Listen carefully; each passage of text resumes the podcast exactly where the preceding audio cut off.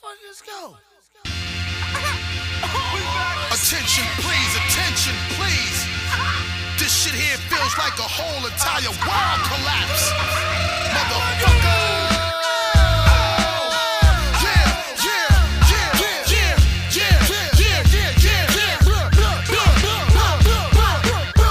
Notre devoir est d'établir la communication. Surtout pas de menaces. Un dialogue apaisé. Demandez les exigences. Ne concédez rien. Ne rejetez rien. Vous êtes une écoute. Écoutez ce qu'il a à dire. Essayez de comprendre celui qui est en face de vous plutôt que de vouloir le dominer. Oh les mecs, fermez vos claques merde. Oyez mes petits bâtards, on se retrouve aujourd'hui pour le dernier épisode de l'année. Épisode en forme de bilan 2022. Bilan série bien sûr. On pourrait vous parler de la guerre en Ukraine et de la vision occidentale unilatérale qu'on nous impose dans les médias. On pourrait parler de cette mascarade de grandes fils de puterie que sont les présidentielles. D'ailleurs, on pourrait parler de ce Covid qui nous a enfin un peu lâché la grappe cette année. Et on pourrait donc finir par relier ces trois faits ensemble. Car c'est pas sous la gorge qu'ils nous ont mis le couteau, mais bien sous les burnes. Avec le prix de l'essence, de l'électricité, le gaz, j'en passe et je pisserai bien dans la bouche de quelques fils d'up aux commandes. En parlant de fils d'up, on en parle de ces persécuteurs hashtag LGBT killer qui, au nom de leur foi, voudraient mettre les femmes qui avortent en prison, voire les condamner à la peine de mort. Non, je ne parle pas de la cible préférée des Occidentaux, à savoir les musulmans, mais bien des United States of America, de leurs élections de mi-mandat et de la bigoterie qui choque beaucoup moins le reste du monde quand c'est pratiqué par des bons cow-boys américains. On pourrait parler de la Coupe du Monde au Qatar, des polémiques qui l'entourent, de faut-il ou non la boycotter? Eh, allez vous faire snacker le cul avec vos indignations à géométrie variable? 12 ans qu'elle a été attribuée au Qatar avec sa corruption habituelle qui nous amène à ce résultat farfelu. Une Coupe du Monde en hiver, dénaturant complètement l'ambiance habituelle. Bah ouais, pour moi, Coupe du Monde rime avec début de l'été, l'approche des vacances, le soleil qui se couche au plus tard, cette atmosphère de légèreté propice à communier tous ensemble. Alors non, je ne suis pas d'accord. Fourrez-vous bien profond vos leçons de morale qui accompagnent les injonctions à boycotter les matchs en tant que spectateur. Fallait vous bouger avant et tout mettre en œuvre pour qu'elle n'ait pas lieu. Mais maintenant que tout le monde a bien pris son billet, je parle pas des places, hein, mais de ceux qui ont gratté de l'oseille sur le dos de cette Coupe du Monde, ce n'est pas à nous, pauvres fans de football, de faire le job.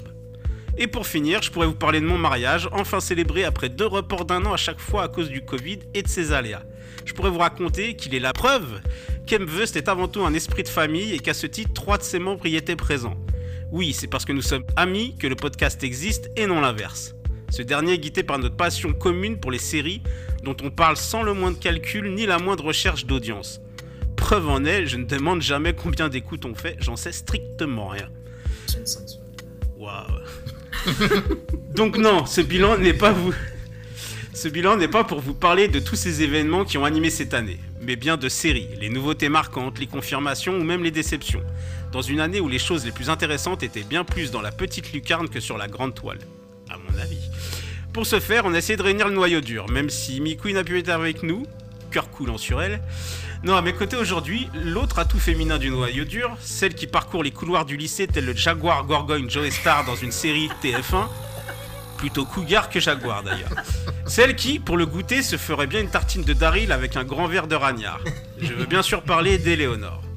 Comment vas-tu? Ça va, ça va. Ça va? Dans l'autre coin du ring, le seul homme postant encore à haute dose sur Facebook. On ne compte d'ailleurs plus le nombre de strikes qu'il a pris. Je parle bien sûr du berbère des forêts, mon hawaïen d'adoption, l'homme qui cumule plus de séances ciné au mois que toute ma famille et mon entourage réunis. Je veux bien sûr parler de Rebeu des Doigts. Rebeu des Bois. Rebeu des Doigts, quel lapsus. Comment vas-tu? Ah, Ça va être dur de t'enchaîner derrière, c'est difficile là, que se marre avec cet édito magnifique de Fidèle.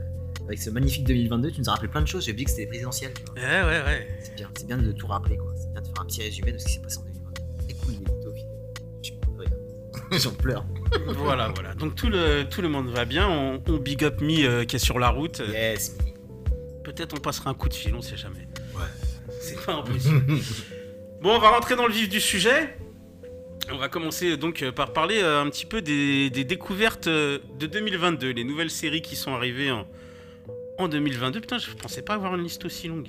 Je vais la rétrécir. Donc, euh, qui veut prendre la parole en premier? Ladies first. Vas-y, Éléonore, allez, lâche-toi. On parle tout le temps, nous. grand-chose. Non, non, j'ai pas découvert grand chose. Je- Mais j'ai pas été très, très. pas très efficace. Vas-y. Pas très efficace. Euh, moi, j'en ai que trois qui m'ont vraiment, euh, qui m'ont vraiment marqué euh, cette année. Euh, je vais commencer par euh, Mare of Easton. On a parlé l'an dernier. Voilà. J'ai toujours un petit peu de, de retard. C'est pas grave, un petit décalage horaire. sur c'est. Découverte ou rattrapage oh, C'est il y a- 2022, Mare of Easton Non, c'est Voilà, 2021. C'est 2021, mais sur Canal, euh, je sais pas, 2022 ça passe. Hein. Ouais, je-. Est-ce qu'on est à quelques semaines Je l'ai aussi dans les rattrapages, c'est pour ça. Donc euh, non, je vais pas, je vais pas passer euh, trois, trois plombes dessus parce que du coup, on avait déjà parlé dans un. En fait, on, a- on en a parlé au bilan, euh, bilan de l'an dernier, euh, 2021, c'est moi qui en Ah ai ouais parlé. Ah ouais. Ah, Voilà. Je l'ai bien vendu, tout le monde l'a regardé de toute façon. Voilà. Tout le monde est à jour. Tu l'as fait très bien. Du coup, je me suis précipitée sur MyCanal pour mater ça.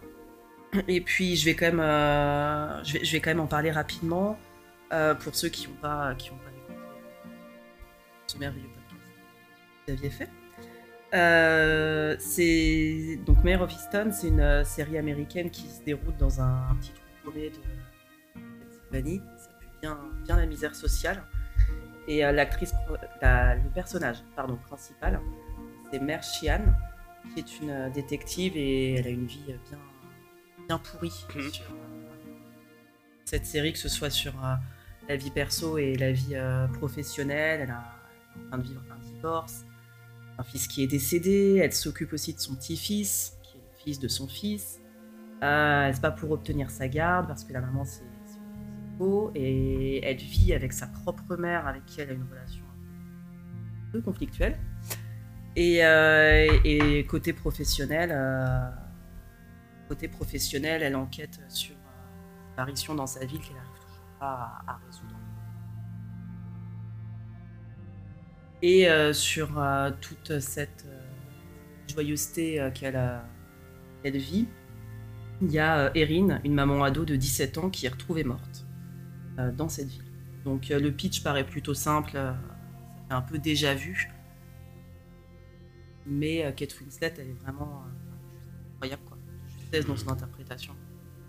Euh, elle arrive nature peinture, enfin je veux dire, elle, est, elle incarne le truc à 600%. Euh, Il y a aussi Peter Evans, que, que j'aime d'amour. Hein, ça y est, Je l'avais pas reconnu.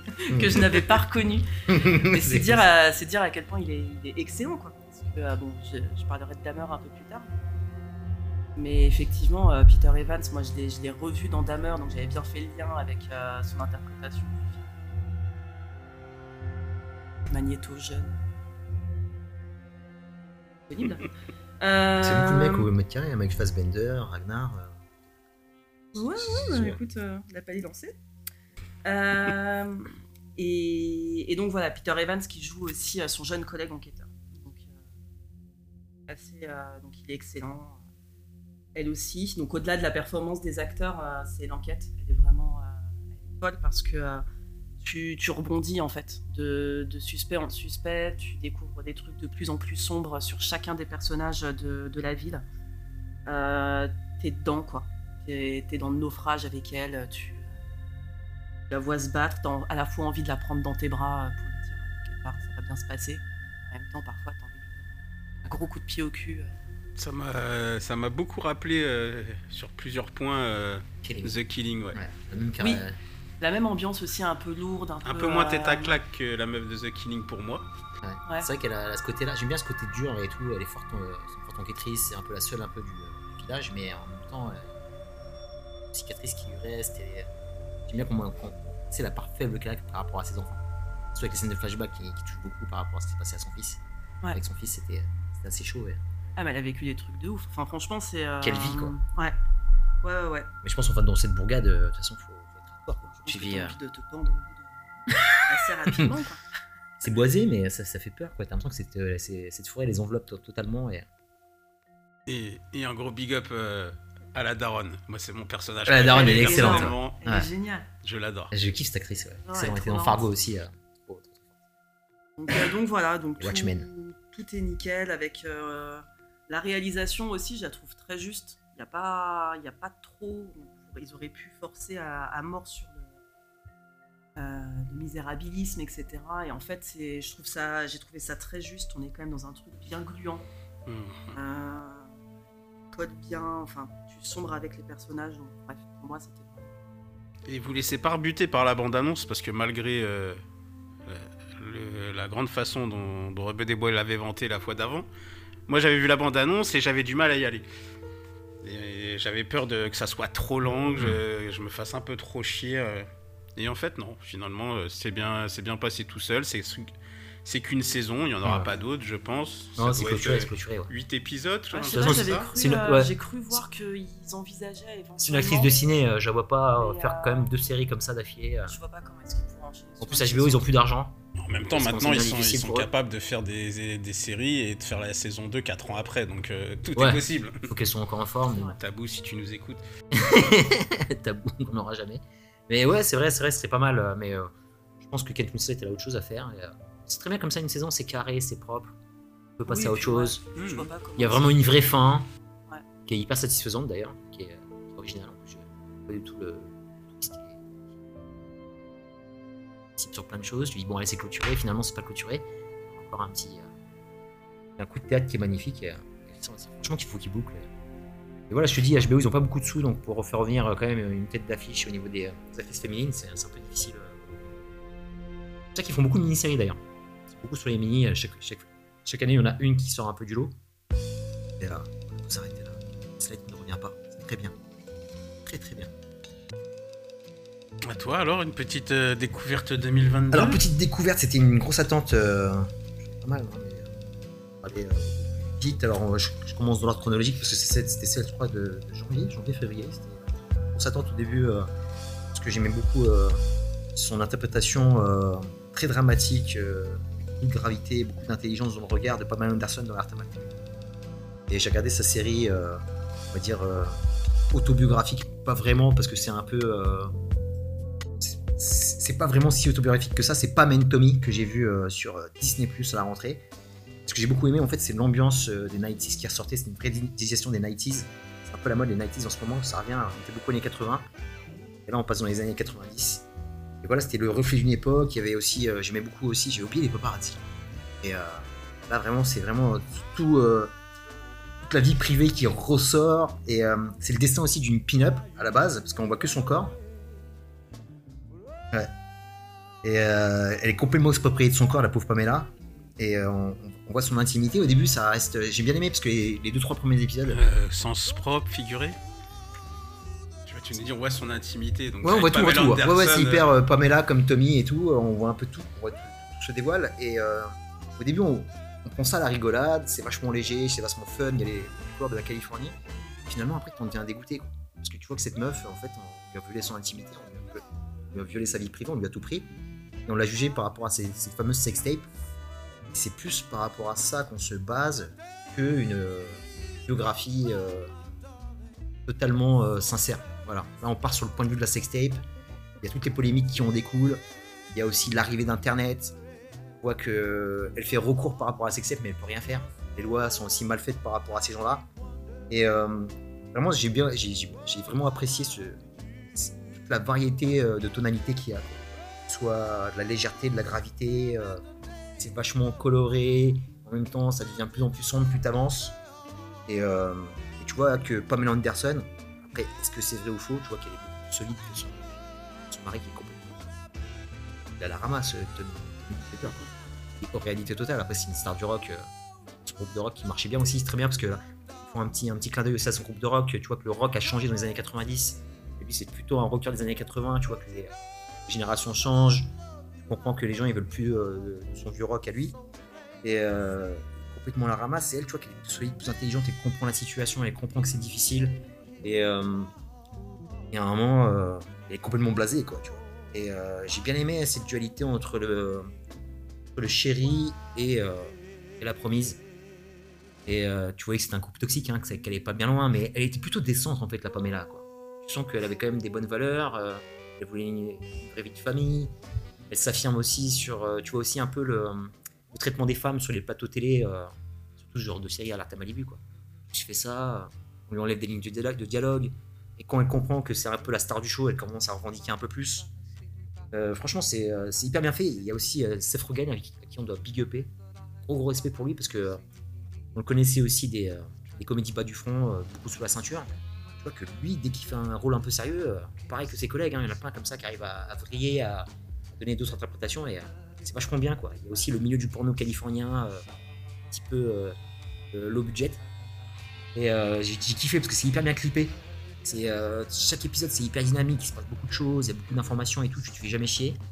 Et c'est Greg Gillespie, Gillespie, Gillespie, Gillespie, Greg, Gillespie, Greg Gillespie qui a fait le, qui a fait réalisé pas mal d'épisodes. Euh, il a fait Aitonia, je sais pas si vous avez vu Aitonia sur, euh, c'est un biopic sur Tony Harding, un peu fait comme ça Ah aussi, oui, hyper bien monté. J'en ai vu des, une Et il y a quelques épisodes aussi faits par Leg Bell. Leg Bell, c'est celle qui fait le, le doublage de voix de Ivy. On l'a vu dans How I Met euh, How to Make It in America. Et, euh, super, euh, j'aime beaucoup sa voix d'ailleurs parce que kiffe le. C'était la série animée de Harley Quinn. C'est elle qui fait la, voix américaine. C'est de pas. Ivy. Ah, je pensais que c'était la. Je pensais que c'était la brune de Brooklyn Nine-Nine, moi, qui faisait sa voix. Ah non, non, c'est, Leg Bale. Et voilà, vraiment euh, super découverte, j'ai beaucoup aimé, j'ai, euh, vraiment bien, parce qu'au début je pensais que ça allait être un peu, euh, pas parti pris, mais un truc euh, on les prend un peu pour des cons, et finalement on les respecte un peu plus. On les respecte un peu plus, et nous qui avons vu cette fameuse sextape, semaine, et voir Pamela autrement que dans, qu'avec un maillot de bain rouge, hein. La, la première, euh, la première sextape. euh, C'est la première de sextape, ouais. célébrité qui a vraiment tourné. euh, qui a vraiment tourné partout. Quoi, en hein. existait avant, hein, Jimi Hendrix. euh, Donc c'est arrive, euh, c'est l'arrive en pirate dans tous les foyers, même en France. Donc euh, imagine aux États-Unis à l'époque, euh, c'est quand même. un- Euh, ouais, t'étais pas jeune. ouais, peut-être un peu trop jeune. Et ça arrivait partout, quoi. Ça arrivait partout. Il y avait une petite sextape qui durait une vingtaine de minutes. Tu voyais leurs vacances, quoi, surtout. Il n'y avait pas tant de sexe que ça. Il y avait quoi, deux trois scènes dessus. Et, euh, et quand tu vois, après, je, spoil pas parce que c'est bien, c'est c'est bien de, voir l'envers du décor pourquoi cette, cette sextape est arrivée. Quand tu vois le comportement de Tommy Lee, tu comprends pourquoi quelque part elle est arrivée. euh, il s'est mal comporté avec ses employés. tu te fais violer, tu te fais voler tes petites. euh, C'était une cassette DV, je crois, à l'époque. Tu filmais avec ça. C'était vraiment pas mal. Non, vraiment, euh, je, je conseille finalement, c'est un peu plus intelligent que. Et très, euh, très sous la ceinture. En ce moment, c'est un peu les easy qui prennent, la... qui prennent leur revanche, parce qu'on avait beaucoup de. Maintenant, c'est le, c'est le Dick Free.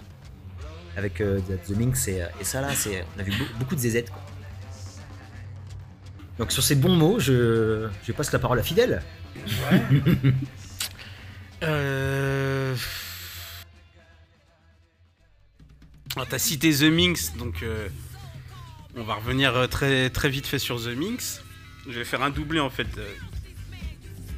Sur The Minx et il y a un rattrapage que j'ai fait qui s'appelle Stumptown. On va faire vite parce qu'on a déjà parlé des deux. Donc The Minx, début des années 70, euh, une jeune journaliste qui veut monter un journal complètement féministe, mais qui trouve personne pour produire le magazine. Le seul producteur de magazine qui accepte, c'est un producteur de magazine porno. Donc euh, de leur alliance à deux va naître un truc hybride, ultra féministe, avec une page centrale, avec des mecs à Walp. euh, et c'est pour ça qu'on disait beaucoup de kékettes, parce que The Minx c'est une série où euh, il y a de la euh, de toute forme, de toute taille. et quand je dis de toute forme, c'est la, forme et en forme. Parce que je crois que c'est la première fois que je vois une série avec une kékette en érection. Ah, American Horror Story aussi. Non, non, pas non. American Gods. Me rappelle plus. Si, la fameuse scène, la fameuse scène au début de la série qui était impressionnante. mais, euh, mais là, là, on est sur un ton de comédie. Donc euh, le mec est kékette éré- érectile à l'air, en train Ouais. de parler à tout le monde. euh. donc le décalage. Donc euh, oui, euh, Minx, ne regardez pas ça avec les, les enfants à côté, mais c'est super frais. Tous les personnages sont super attachants, euh, même les seconds rôles. et donc dedans, le producteur est joué par un mec qui jouait déjà dans New Girl. Et dans euh, Stumptown, qui est une série avec euh, Kobe Smudler, c'est ça, hein, de Why Meet Your Mother et de, des Avengers, là.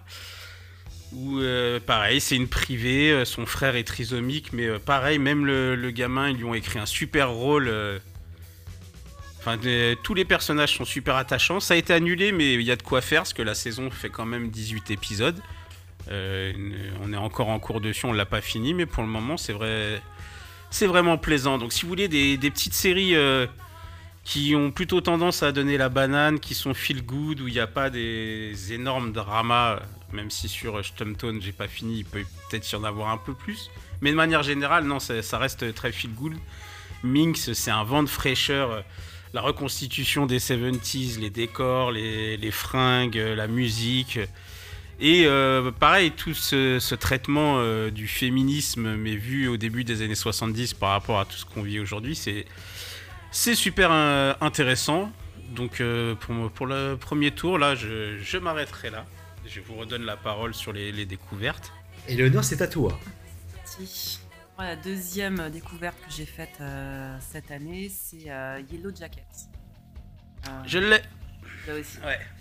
Euh, j'ai hésité un peu au départ à y aller parce que j'aime pas trop regarder des séries euh, au moment où, euh, où elles font le buzz. J'ai toujours euh, peur euh, d'être déçu euh, en trouvant ça, soit euh, d'être déçu. Comment il parce que- justifie ses retards Genre, moi je veux pas trop regarder quand ça buzz, je préfère 8 mois après. Non mais grave. Merde, je suis grillée. Euh, donc voilà. Sinon j'ai ouais, un peu au contraire d'aimer et du coup euh, de me dire Voilà, mais là, je veux bien ne pas avoir d'originalité parce que clairement euh, j'ai bien aimé euh, j'ai bien aimé cette série. Euh, je m'attendais vraiment à un truc euh, teenager, un peu aseptisé en mode Love America, tout ça. Et, en fait, pas du tout. On est quand même dans du truc un peu glauque, du secret, de l'obscur, tout ça. Ce que j'aime. Donc, donc c'est vraiment cool. Euh, tout le monde a un peu le, pitch parce qu'on en a beaucoup parlé, mais je le fais vite fait quand même. Euh, il y a tout un petit groupe de, lycéennes euh, d'une équipe de football qui prennent l'avion pour aller à une compétition et, là, bim, l'avion se crache. Donc à partir de là, elles atterrissent dans une, dans une forêt, vont devoir lutter pour leur survie. Je crois que ça dure 19 mois. Comme ça, on les a pas, on n'a pas encore vu l'hiver, mais elles y passent. euh. Elles passent un petit moment. Euh, donc on nous montre le début euh, de le début de leur survie dans la forêt et d'un coup bam on nous emmène 25 ans plus tard dans leur vie d'adulte et le seul truc qu'on sait c'est qu'il y en a une qui est morte qui est morte là-bas et mais sinon on sait rien du tout de, ce qui s'y est passé et ce qui va être hyper intéressant et qui va nous rendre un peu accro c'est euh, les allers-retours qu'on va faire entre euh, le passé, le présent. Euh, on va apprendre les choses du coup vraiment petit à petit. On va voir les conséquences que ce qui s'est passé ont pu avoir sur, sur ce que les femmes, ce que ces femmes pardon, sont, sont devenues. On s'aperçoit qu'elles ont toutes coupé les ponts suite à, suite à ce truc-là et que le seul truc qui les réunit, c'est le secret sur une voile de mystère sur euh, ce qui s'est passé euh, pendant, euh, pendant leur survie. Et, et voilà, donc c'est pas la série, c'est peut-être pas la série de l'année non plus, mais en tout cas, j'ai été. Ouais, mais c'est ça. Moi, pareil, je voulais pas trop. À la base, j'avais pas prévu de la, pré- prévu de la voir. Il y a plusieurs personnes qui me l'ont vendu, et puis avec ma moitié, on cherchait de nouvelles séries à regarder. J'ai dit, bah, allons tenter ça, et agréablement surpris. Mais j'ai plus que par l'histoire et tout ça. euh, pour moi, c'est le casting qui est vraiment très solide, que ça soit Ouais. les, les gamines Ouais, ou après les, les adultes. Euh, le casting, euh, le casting est vraiment solide parce que ça, des fois ça pourrait vite tomber un peu dans du ridicule ou dans des trucs un peu trop, trop convenus et euh, c'est par leur jeu euh, elles permettent à la série de rester sur le fil du, du patient. Pour ça, aux années 90, euh, Juliette Lewis et Christina Ricci euh, les ramenaient. euh, En plus, elles sont excellentes dedans. c'est incroyable. Non, puis incroyable. euh, l'autre, là, moi c'est, euh, je connais pas son nom, mais euh, l'autre actrice principale que à la Oui. base j'ai découvert dans mon oncle Charlie comme la, Mm. comme la voisine qui stalkait, euh, qui stalkait Charlie Sheen, qu'on a revu après euh, en beaucoup plus sérieux dans la série adaptée de l'univers de Stephen King, la Castle Rock, je crois. Elle est dans la première saison, on l'a encore vue dans quelque chose. Enfin, elle a, elle a viré, elle a géré son, son virage euh, des trucs plus comédie à maintenant des trucs plus dramatiques. euh, Ouais, et euh, voilà, elle a un, elle a un physique euh, assez quelconque. Enfin, et Oui, ouais. ça n'empêche pas de, de tout cartonner en ce moment. Et franchement, euh, bravo, bravo à elle. Je pense Ouais, qu'elle elle, a est- elle est jours dans- devant elle est elle. aussi dans Not Look Up. Mm. Not Look Up, euh, excellent. Elle se bonifie, elle se bonifie avec le temps. Bien joué, bien joué. Ça. Oui. Moi, je vais te parler de quoi? Parce que j'ai plein de trucs là, j'ai plein de trucs à dire. Je vais m'arrêter parce qu'on n'en a pas assez parlé de Peacemaker, une série super héroïque avec euh, qui est la suite de, de War, en fait. On peut, Je dire que l'ai c'est- pas mis. Je l'ai oublié. ouais. on peut dire que c'est The Suicide Squad euh, numéro 2 parce que c'est toujours James Gunn qui est aux manettes. Et franchement, euh, je partais vraiment avec des a priori parce que j'avais pas trop kiffé. euh, si, j'avais bien aimé John Cena euh, par rapport au personnage qu'il était dans le film. Parce qu'il servait à quelque chose dans le film. Mais je me dis pourquoi lui? Et comme Suicide Squad, c'est vraiment une team où il y a pas mal de, de personnages très intéressants, il y avait des beaucoup plus intéressants que lui. Et puis surtout qu'il dit- sort pas avec un grand capital sympathie du Ouais, film. c'est clair. Donc pourquoi se fixer sur lui, euh, etc. En plus, bon, après, il y avait la scène post-générique. donc, vous voyez. C'est pas ce qu'il était à la fin du film, donc quel état il était. C'est une Squad, donc une squad où tout le monde a un, peu crevé, euh, c'est un peu un massacre. Et je me suis dit pourquoi se fixer sur lui, et j'avais vraiment des doutes. On annonce pareil au début, euh, pas de plus-value sur la bande-annonce que j'ai vue. J'ai vu que c'est vraiment James Gunn qui est derrière. James Gunn, il drive tout, quoi. Sur le tournage, euh, c'est qui fait les épisodes, il a l'écriture. je me dis, le mec s'est vraiment investi. Et en général, il fait quand même des trucs de qualité, James Gunn. c'est toujours intéressant, surtout au niveau des personnages. Et, et là où ça a commencé à vriller, c'est quand j'ai vu l'opening. Je pense que c'est un des génériques de l'année. hein. Beaucoup de beaux génériques cette année. C'est un podcast opening, on a super avec patience. Et l'opening, il est fantastique. C'est une chorégraphie. Les billes, là, c'était, c'est excellent. quoi. Et je me suis dit, mon terrain conquis, parce que ça allait me plaire déjà au niveau de l'humour, parce que c'est vraiment euh, au cinquième degré. Et, euh, et tout de suite, j'ai reconnu la patte de James Gunn, parce qu'il arrive quand même à te rendre sympathique, euh, les losers, les beaufs, euh, casser le matin. Faire des héros à taille humaine, parce que c'est- cette série euh, découle de, beaucoup d'humanité à travers le personnage de Peacemaker, tout son entourage. On est hyper désolé de ce qui, lui arrive. On comprend pourquoi il est le Peacemaker et, et pourquoi euh, sa vie est pas totalement. Son père qui, fait, qui est facho, euh, il vit dans une caravane, il n'a pas beaucoup de reconnaissance de son gouvernement. Alors qu'il a fait pas mal de guerres, c'est un mec qui veut, il s'appelle pas pour rien le Peacemaker parce qu'il fera tout pour avoir la paix, même s'il doit passer par des actes criminels. Et euh, même au niveau de l'intrigue, après euh, tout ce qui est super-héroïque, un peu mystique, etc., c'est vraiment bien fait. Il y a des scènes de baston qui sont XXL, il y a de la violence qui est R-rated et ça fait du bien quand on voit toutes les euh, séries qu'il y a de super-héros qui sont vraiment moyennes. Les dialogues sont mortels. Moi j'aime bien, après c'est très très beau, fait très pipi caca, mais je reste dans mon, dans mon univers. Et euh, franch- franch- franchement, John Cena, c'est un rôle qui est sur mesure pour lui. Je pense que c'est un peu le rôle de sa vie. Parce que euh, il n'a pas fait mieux encore au ciné, en série. Je crois qu'il est en série, euh. Des petits rôles au, au ciné un petit peu euh, Transformers, peu les comédies et tout. Et là, franchement, c'est euh, du top, quoi. Et, romance parfaite avec son aigle, Igly, un vrai personnage à part entière. Bon, vraiment, ça m'a vraiment touché. C'est vraiment de, la bombe de A à Z. Et euh, juste en une saison de dizaine d'épisodes, je crois, bah, ça a niqué la gueule de toutes les séries Marvel, Mickey Plus, euh, sont forcées, quoi. Et C'est ce qu'on veut voir, nous, nous en tant qu'adultes. le DCU qui part un peu en couille. J'espère qu'ils vont continuer à faire des univers partagés avec ce genre de séries et des personnages un peu secondaires. Je sais pas pourquoi pas prendre euh, Cyborg qui est dans la Justice League, euh, des mecs comme ça un peu secondaires et de les développer un peu plus. J'ai j'ai pris Cyborg, mais je peux, prendre, je, je peux, je peux en prendre un autre. Mais... Ouais, prends un autre. Voilà. vraiment pas ce personnage, donc. euh, Ouais, non, je sais, enfin, je sais pas, il y en a, y tellement plein d'autres et euh, ça peut être vachement intéressant de, de les développer comme ça et de pas en faire des. Je le trouve tellement mal développé j'ai- que, j'ai- ça soit. dans- Excuse-moi, hein, mais dans les films ou même dans. euh, Aussi, dans la Justice League, le, le Snyder, il est hyper bien développé, c'est effectivement le, pour moi le héros du film. C'est le mec qui fait Ouais, mais j'aime pas, j'aime pas l'acteur, j'aime pas, euh, t'aimes pas j'aime pas le design. Et j'en parlerai même pas. C'est dans Doom Patrol qu'on le voit aussi. Ah, mais non, là, c'est un autre cyborg dans Doom Patrol. C'est pas le même cyborg. Si, c'est le même personnage. Parce que j'ai pas l'impression tout le monde a fait un peu son truc dans son côté. De son côté. Ils se sont pas consultés pour dire on ramène Ray Fisher pour faire cyborg. Là, Non, mais ça reste, ça complètement, reste euh, le même, enfin, ça reste le, le Ça- même Ça personnage. reste le même personnage. Mais après, je trouve que dans la Justice League, surtout, euh, qui lui rend vraiment justice euh, pour dire Justice League. euh, C'est mieux. Snyder lui a fait, euh, lui a, lui a fait un rôle vraiment, euh, vraiment canon, hyper touchant. Enfin bref, tu as le droit de pas aimer, mais en tout cas, il y a beaucoup de, choses à faire par rapport à. S'il crée un petit peu euh, justement des séries d'à côté pour des personnages un peu secondaires comme le Peacemaker, vous voyez pas du tout arriver. Moi, j'aurais plus pris. euh, un peu pris. Iris, on veut qu'on fasse Luther, donc le pas Bloodsport. Ou euh, Harley Quinn, euh, pareil, on l'a trop vu. tu fais pas Harley Quinn, mais par exemple, euh, Colonel Flag, un truc comme ça, comme moi j'aime beaucoup l'acteur. C'est sympa de développer un truc sur lui, et là ils l'ont bien développé, et c'est pas que super héroïque, il y a vraiment le côté humour, il y a vraiment le côté humain. Euh, la baston finale, elle est super cool, mais finalement, euh, j'aime beaucoup aussi le l'intrusion d'Amanda Waller qui on voit la. Enfin, peux pas spoiler parce qu'il y a quand même une belle scène à la fin, personne s'y attend, même si ça a été, ça a été spoilé sur tout Twitter dès que l'épisode a été diffusé. Et c'est euh, en plus, c'est cool parce que ça arrive sur Prime Video, je crois, en décembre. Donc ceux qui l'ont pas vu, si vous avez Prime, vous pouvez, ouais, vous pouvez rattraper parce que nous, on est passé par le tonton du bled. Et voilà, Peacemaker, je, le- je le conseille à fond. Non, c'est fun, c'est c'est décontracté. Et euh, Eleonore. Euh...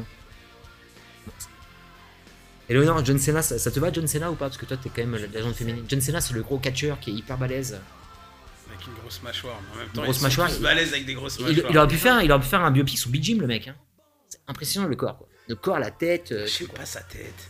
Mais j'ai- je sais pas, en fait on dirait pas un humain. Quoi. Tu vois, il a vraiment des traits qui sont moi, vraiment à part. Jamais, acc- jamais aimé euh, jusqu'à euh, voilà, série Peacemaker euh, donne un capital sympathie. Non, trop Non, pas non. trop.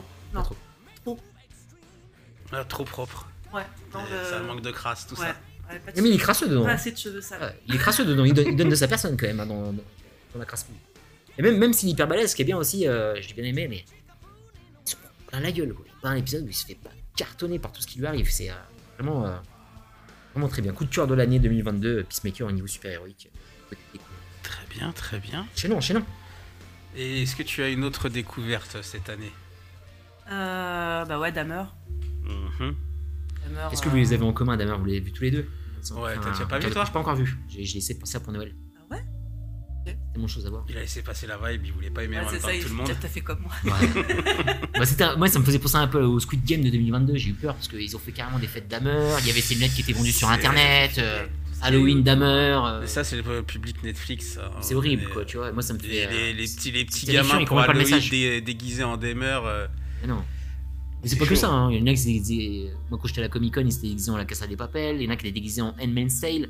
euh, Sans Écarlate, alors que c'est une série qui dit non, quoi. Ah, Non, mais pourquoi pas Je veux dire, on est sur des, sur des personnages fictifs. Mais là, tu te Ah, déguises, dans, oui. tu te déguises dans un, un mec qui a vraiment existé, qui a vraiment commis tout ça. Je peux comprendre hein, qu'il y ait une soirée costumée, tu te tapes un délire. Mais quand j'ai vu passer les photos là pour Halloween, les gamins, ils ont 5 ans, les parents, ils les ont habillés en Dahmer. Problème, là. Monde ouais, va c'est- mal. ça- C'est un peu le reproche. C'est le seul truc qui m'a un peu dérangé. euh, Après, c'est pas, c'est pas de sa faute, c'est le. C'est le succès, quoi. Non, mais justement, c'est euh. c'est ce qu'elle veut dire, c'est que la série elle souffre du même pro- euh, du syndrome Squid Game, qui pour moi était une très bonne série et tout, mais c'est euh, l'engouement autour qui. euh, bah, qui est presque malsain en Mm. l'occurrence. Pour, euh, Encore que Squid Game, euh, c'était assez fou parce que moi j'avais quand même des, des copains de classe de mon fils, donc qui étaient en CP à l'époque, qui. Euh... Parents ont laissé regarder les enfants. euh, mhm. game, moi, c'est vrai que j'ai eu énormément de mal euh, là-dessus. Mais euh, oui, oui, c'est le, le- le problème de, de cette série, bon, c'est qu'elle est super bien faite. Euh, on va pas sur la performance de Evans qui est, euh, enfin, il est, euh, il est stratosphérique euh, dans cette, euh, dans cette série. C'est euh, c'est c'est assez fou. Voilà, là où effectivement il peut y avoir débat, c'est euh, sur euh, quand on est sur une adaptation euh, d'un fait divers comme celui-ci, il y a forcément une recherche de l'esthétique dans, la mise en scène, il y a une sorte de sublimation du truc. Voilà, sur les gens qui sont pas très équilibrés, du coup, ça a un côté hyper malsain. Euh, T'as quand même des, réactions de, femmes, notamment, qui sont devenues complètement dingues de, de ce mec, alors que bon, là, c'est Et pour ça, je pense qu'ils n'ont pas besoin de la série. hein. Tous les tueurs en série en prison ont toujours reçu des tonnes de lettres d'amour. De... Mais là, en l'occurrence, ça fait revenir le truc parce que c'est revenu par Peter Evans, qui est dingue et euh, trop mal hein, par ailleurs. Et, et je pense que euh, ça, voilà, sur ce truc-là, je crois que ça a un peu pas trop servi euh, parce que tu vas développer une sorte de d'empathie aussi un Mhm. peu avec. Non, mais par moment, t'as envie qu'ils se fassent pas choper hein, Eh quand oui. t'es devant la série. C'est ça. Ça. Moi, ce qui m'a le plus horrifié dans cette série, c'est pas tant euh, le. C'est, horrible ce que le mec il a fait, etc. C'est moi, c'est surtout euh, le. Comment dire le, le racisme du. Pas les, pas les actes en, en eux-mêmes, mais le, le- le racisme de la société autour. Mhm. C'est-à-dire euh, des flics qui, euh, qui vont croire un, un mec blanc euh, plutôt qu'un gars qui vient de s'échapper euh, de, a réussi à échapper euh, au meurtre, le fait qu'il ramène euh, un des, une des victimes, il la ramène carrément euh, chez lui. Euh, Enfin, c'est pour moi, c'est complètement lunaire ce truc-là. Ça m'a rappelé un petit peu euh, la situation, mais c'est la même époque. Euh, la série là dans leur regard, ouais, voilà. C'est exactement ce que j'ai dit quand on le regardait. Euh, Tu retrouvais un peu le même point au niveau de la police et tout. Tu Ouais, sens qu'il y a que quelques années de différence. euh. C'est la même époque, je crois que c'est ouais, ça, c'est début 90. Ouais, euh, il se fait. euh. Wednesday c'est- ça doit être 91, les- les- la Je action. Et Dahmer se fait arrêter, je crois, en 89 ou quelque chose comme ça. Et il se fait arrêter plusieurs fois, c'est ça le pire en fait. C'est que. euh, Enfin, c'est. Voilà, c'est moi, c'est plus tout. euh, Encore une fois, au-delà de. mec en lui-même, euh, c'est vraiment toute la société autour qui m'a le plus. euh, qui m'a le plus choqué. Qui lui a permis de prospérer euh, dans ce qu'il faisait. Ouais, parce que le mec en plus. enfin, J'ai commencé la série documentaire. Ouais. L'ai pas terminé encore.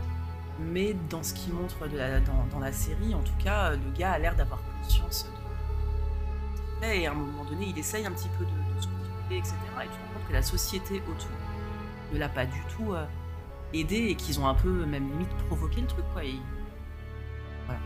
mais dès la première fois où il va au pré- en prison, où son père demande s'il a été traité et tout ça, et que non, il n'y a rien eu de fait, il ressort euh, toujours pareil. Moi, juste ce qui me dérange un petit peu avec la série, c'est que de ce que j'ai pu en lire, visiblement, euh, ils ont fait ça un petit peu sans demander l'accord des, familles des victimes euh, et tout ça. Et là, ça devient un peu problématique quand tu sais que tu as des gens directement touchés par le truc qui sont toujours là. En dehors de ça, sinon, non, ça faut le prendre pour ce que c'est, une série. Savoir que c'est euh, inspiré de faits réels, parce que pareil, faut pas croire que ça s'est passé tout comme on l'a vu. euh, Tout est toujours euh, très, très romancé. Mais si on le prend juste comme une série et sans trop pousser loin, c'est une très bonne série avec des acteurs qui jouent très bien. Peter Evans là-dedans, encore une fois, c'est une performance de dingue hein, parce que j'ai commencé à regarder euh, au niveau de la série documentaire et, ce que je disais tout à l'heure, c'est qu'il passe des enregistrements euh, de, de Dahmer. Il a vraiment pris euh, l'intonation de voix, exactement la même façon de parler. le... enfin, il, est dans une interprétation qui est, qui folle. Mais je pense qu'il faut regarder les deux. Du coup. Je pense que si jamais on regarde la série, il faut regarder derrière la série documentaire pour justement enlever le côté un peu édulcoré et euh, espèce de fascination qu'on pourrait avoir pour le mec. Et d'ailleurs, Netflix a très bien compris que c'était un filon, puisqu'ils ont annoncé que ça serait une anthologie et qu'ils allaient faire d'autres saisons euh, sur d'autres tueurs. Je crois que la prochaine est sur euh, Gacy, celui qui se déguisait en clown, euh, je sais pas quoi. Donc voilà, Netflix, encore une fois, il flaire bien les choses. euh, Ça, c'est un autre débat. C'est toujours, euh, comment il s'appelle euh, Ryan Murphy sur le, le plan qui produit? Sur la suite, je sais pas. Il enchaîne. il enchaîne, il enchaîne. C'est tout pour, euh, pour Dahmer Pour moi, ouais. Ouais. Oui, c'est- Donc euh, moi je, je vais enchaîner euh, sur... euh, ah, je sais pas, parce qu'on a déjà beaucoup parlé dans les autres podcasts. euh, On va je vais revu juste vous reciter vite fait, euh, c'est qu'une saison, il n'y en aura pas de deuxième, euh, c'est adapté d'une histoire vraie aussi, on reste sur les tueurs comme ça en même temps. Euh, revenir deux secondes sur Blackbird, Ouais. que, que tu m'avais bien vendu. Et donc on a été sur cette histoire d'un mec qui est soupçonné euh, d'avoir tué plusieurs filles et pour réussir à le faire parler, euh, on arrête un trafiquant de drogue ou d'armes, trafiquant d'armes je crois il est, Trafiquant d'armes. qui a une trafiquant de Ouais, drogue, mais il faisait les deux aussi, il avait pas mal d'armes Alors, un trafiquant Mhm. qui est très très bien joué par, euh, putain, c'est quoi son prénom? C'est Egerton euh, Euh, Taron Egerton. Taron Egerton. Et donc on va l'envoyer en prison avec le mec pour essayer de le faire parler, devenir son pote et tout ça. Donc pareil, encore une fois, ça joue super bien. Rest in peace à Ray, Ray Liotta, qui est aussi très bien dans, dans le rôle du daron euh, là-dedans. Donc euh, pas grand-chose à dire. hein, c'est euh, c'est encore une histoire de tueur en série, de, de vie en prison et de- de- d'essayer de, faire parler. Super série, allez-y, ça dure que pareil, 8 épisodes, il n'y aura pas de suite, donc vous vous engagez pas euh, C'est pas One Piece. Qu'on en parlait un peu en off. Donc je vous conseille Blackbird et euh, et je vais juste enchaîner vite fait. On va pas faire long parce que c'est encore les débuts de la série. Moi personnellement, j'en ai vu qu'un épisode. Mais en ce moment, il y a le très sympathique euh, Tulsa King. Tulsa King. On va en parler. Donc euh, bah, je vais te laisser en parler du coup.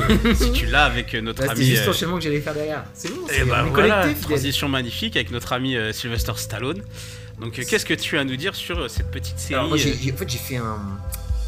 J'ai fait un tir groupé parce que je parle trop. Donc, j'ai fait un tir groupé de, des Old Bold Gold, comme je les appelle. Parce qu'il y a eu deux, deux acteurs de légende qui sont revenus sur le devant de la scène grâce à des séries. Et euh, je vais faire par ordre chronologique, bien sûr, parce que c'est la première que j'ai vue. C'est The Whole Man avec euh, Jeff Bridges. Grand acteur, Je pas euh, Big Lebowski, Throne. euh, et j'en passe. Le mec, c'est quand même un gros tueur. c'est c'est un tueur des années 80-90. Il est toujours là. Malgré qu'il soit vieux, il a un charisme qui est intact. Et là, on retrouve en vieil agent de la CIA qui est traqué, euh, sans merci. C'est-à-dire t'es mis à prix, tu te dis, maintenant c'est un pauvre vieux, qu'est-ce qu'ils vont lui faire Tu comprends pourquoi ils le traquent parce que le mec, quand même, c'est euh, une arme blanche. Et euh, il est terrifiant. Il est terrifiant et dès le premier épisode, qui est, vraiment le pilote, est vraiment splendide. Et en plus de ça, ce que j'ai beaucoup aimé, c'est que il y a. En gros, c'est la CIA qui a merdé par rapport à sa géopolitique sur les conflits afghans des années, si je me trompe pas, c'est les années 80. Les Russes, parce qu'ils ont beaucoup de manigancé là-bas, oui, parce qu'ils n'étaient 3, pas là. les années 80. Voilà, ils n'étaient pas là que pour la paix, pas que pour protéger les Afghans, ils étaient là aussi pour les matières premières. Il y a beaucoup de drogue là-bas, d'héroïne. Et, euh, et, euh, bref, Jeff Bezos, il est en feu croisé.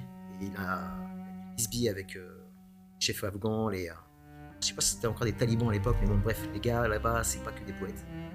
Et grosse embrouille, et dès le premier épisode, ça, ça défouraille. Et il y a un de ces plans séquences euh, cinéma-action, si vous kiffez le cinéma d'action, un peu avec euh, des practical, comme on dit en anglais. Ça, défonce, quoi. C'est euh, hyper crédible dans les bastons. J'étais hyper choqué pour voir. euh, hyper choqué que ce soit un vieux qui se tape comme ça. Et ils l'ont rendu hyper crédible parce que il n'y a pas beaucoup de, scènes d'action, mais dès que l'action débarque, dès que tu vois qu'il met une droite, dès qu'il utilise un gun, euh, le mec il est super entraîné. Ça m'a fait le, même effet en mieux que. S'appelle Il s'appelle ce. Oh là là. Euh, Nobody. Mhm. Avec euh, Bob Odenkirk, mais en mieux parce que Nobody, bon, ça reste quand même. euh, de la, pa- de la parodie, alors que là c'est hyper sérieux, c'est hyper premier degré. Ça s'oublie vite quoi, Nobody. C'est mignon, mais Oh, j'ai bien aimé quand même. non, j'ai bien aimé, mais euh, Oui, voilà, ça marque pas. Enfin, je veux dire, Ouais. y a rien de neuf. T'as déjà. On a déjà vu, sauf que c'est en fait c'est hyper original parce que c'est Bob Odenkirk qui est dedans, on voit pas J'ai envie quoi. de te dire, ça, il m'a fait le même effet que le premier Jack Reacher, tu vois. Euh. Il est bien Jack Reacher Ouais, le premier. le premier Jack Reacher, c'est un bon petit film, il est bien, mais euh, aussitôt vu, aussi, aussitôt oublié. euh. Toi t'as des, des- t'as des griefs avec Tom Cruise. Non, je sais reconnaître. hein, euh, ouais. Je suis... Pendant un moment, je pouvais vraiment pas l'encadrer. Après, il a fait toute une série de films. Euh, C'est quoi, Oblivious euh, Oblivion Oblivion. Oblivion, euh, derrière il y avait Edge of Tomorrow, tout ça. Ouais. Ça reste un acteur qui prend des risques, qui se fait, reste pas. Il a sa franchise euh, Men in Black 14, mais. euh, donc, euh, même si je suis pas très fan du mec et euh, pas toujours fan euh, de l'acteur, je sais, que, je sais apprécier quand il, fait, quand il fait des bons films.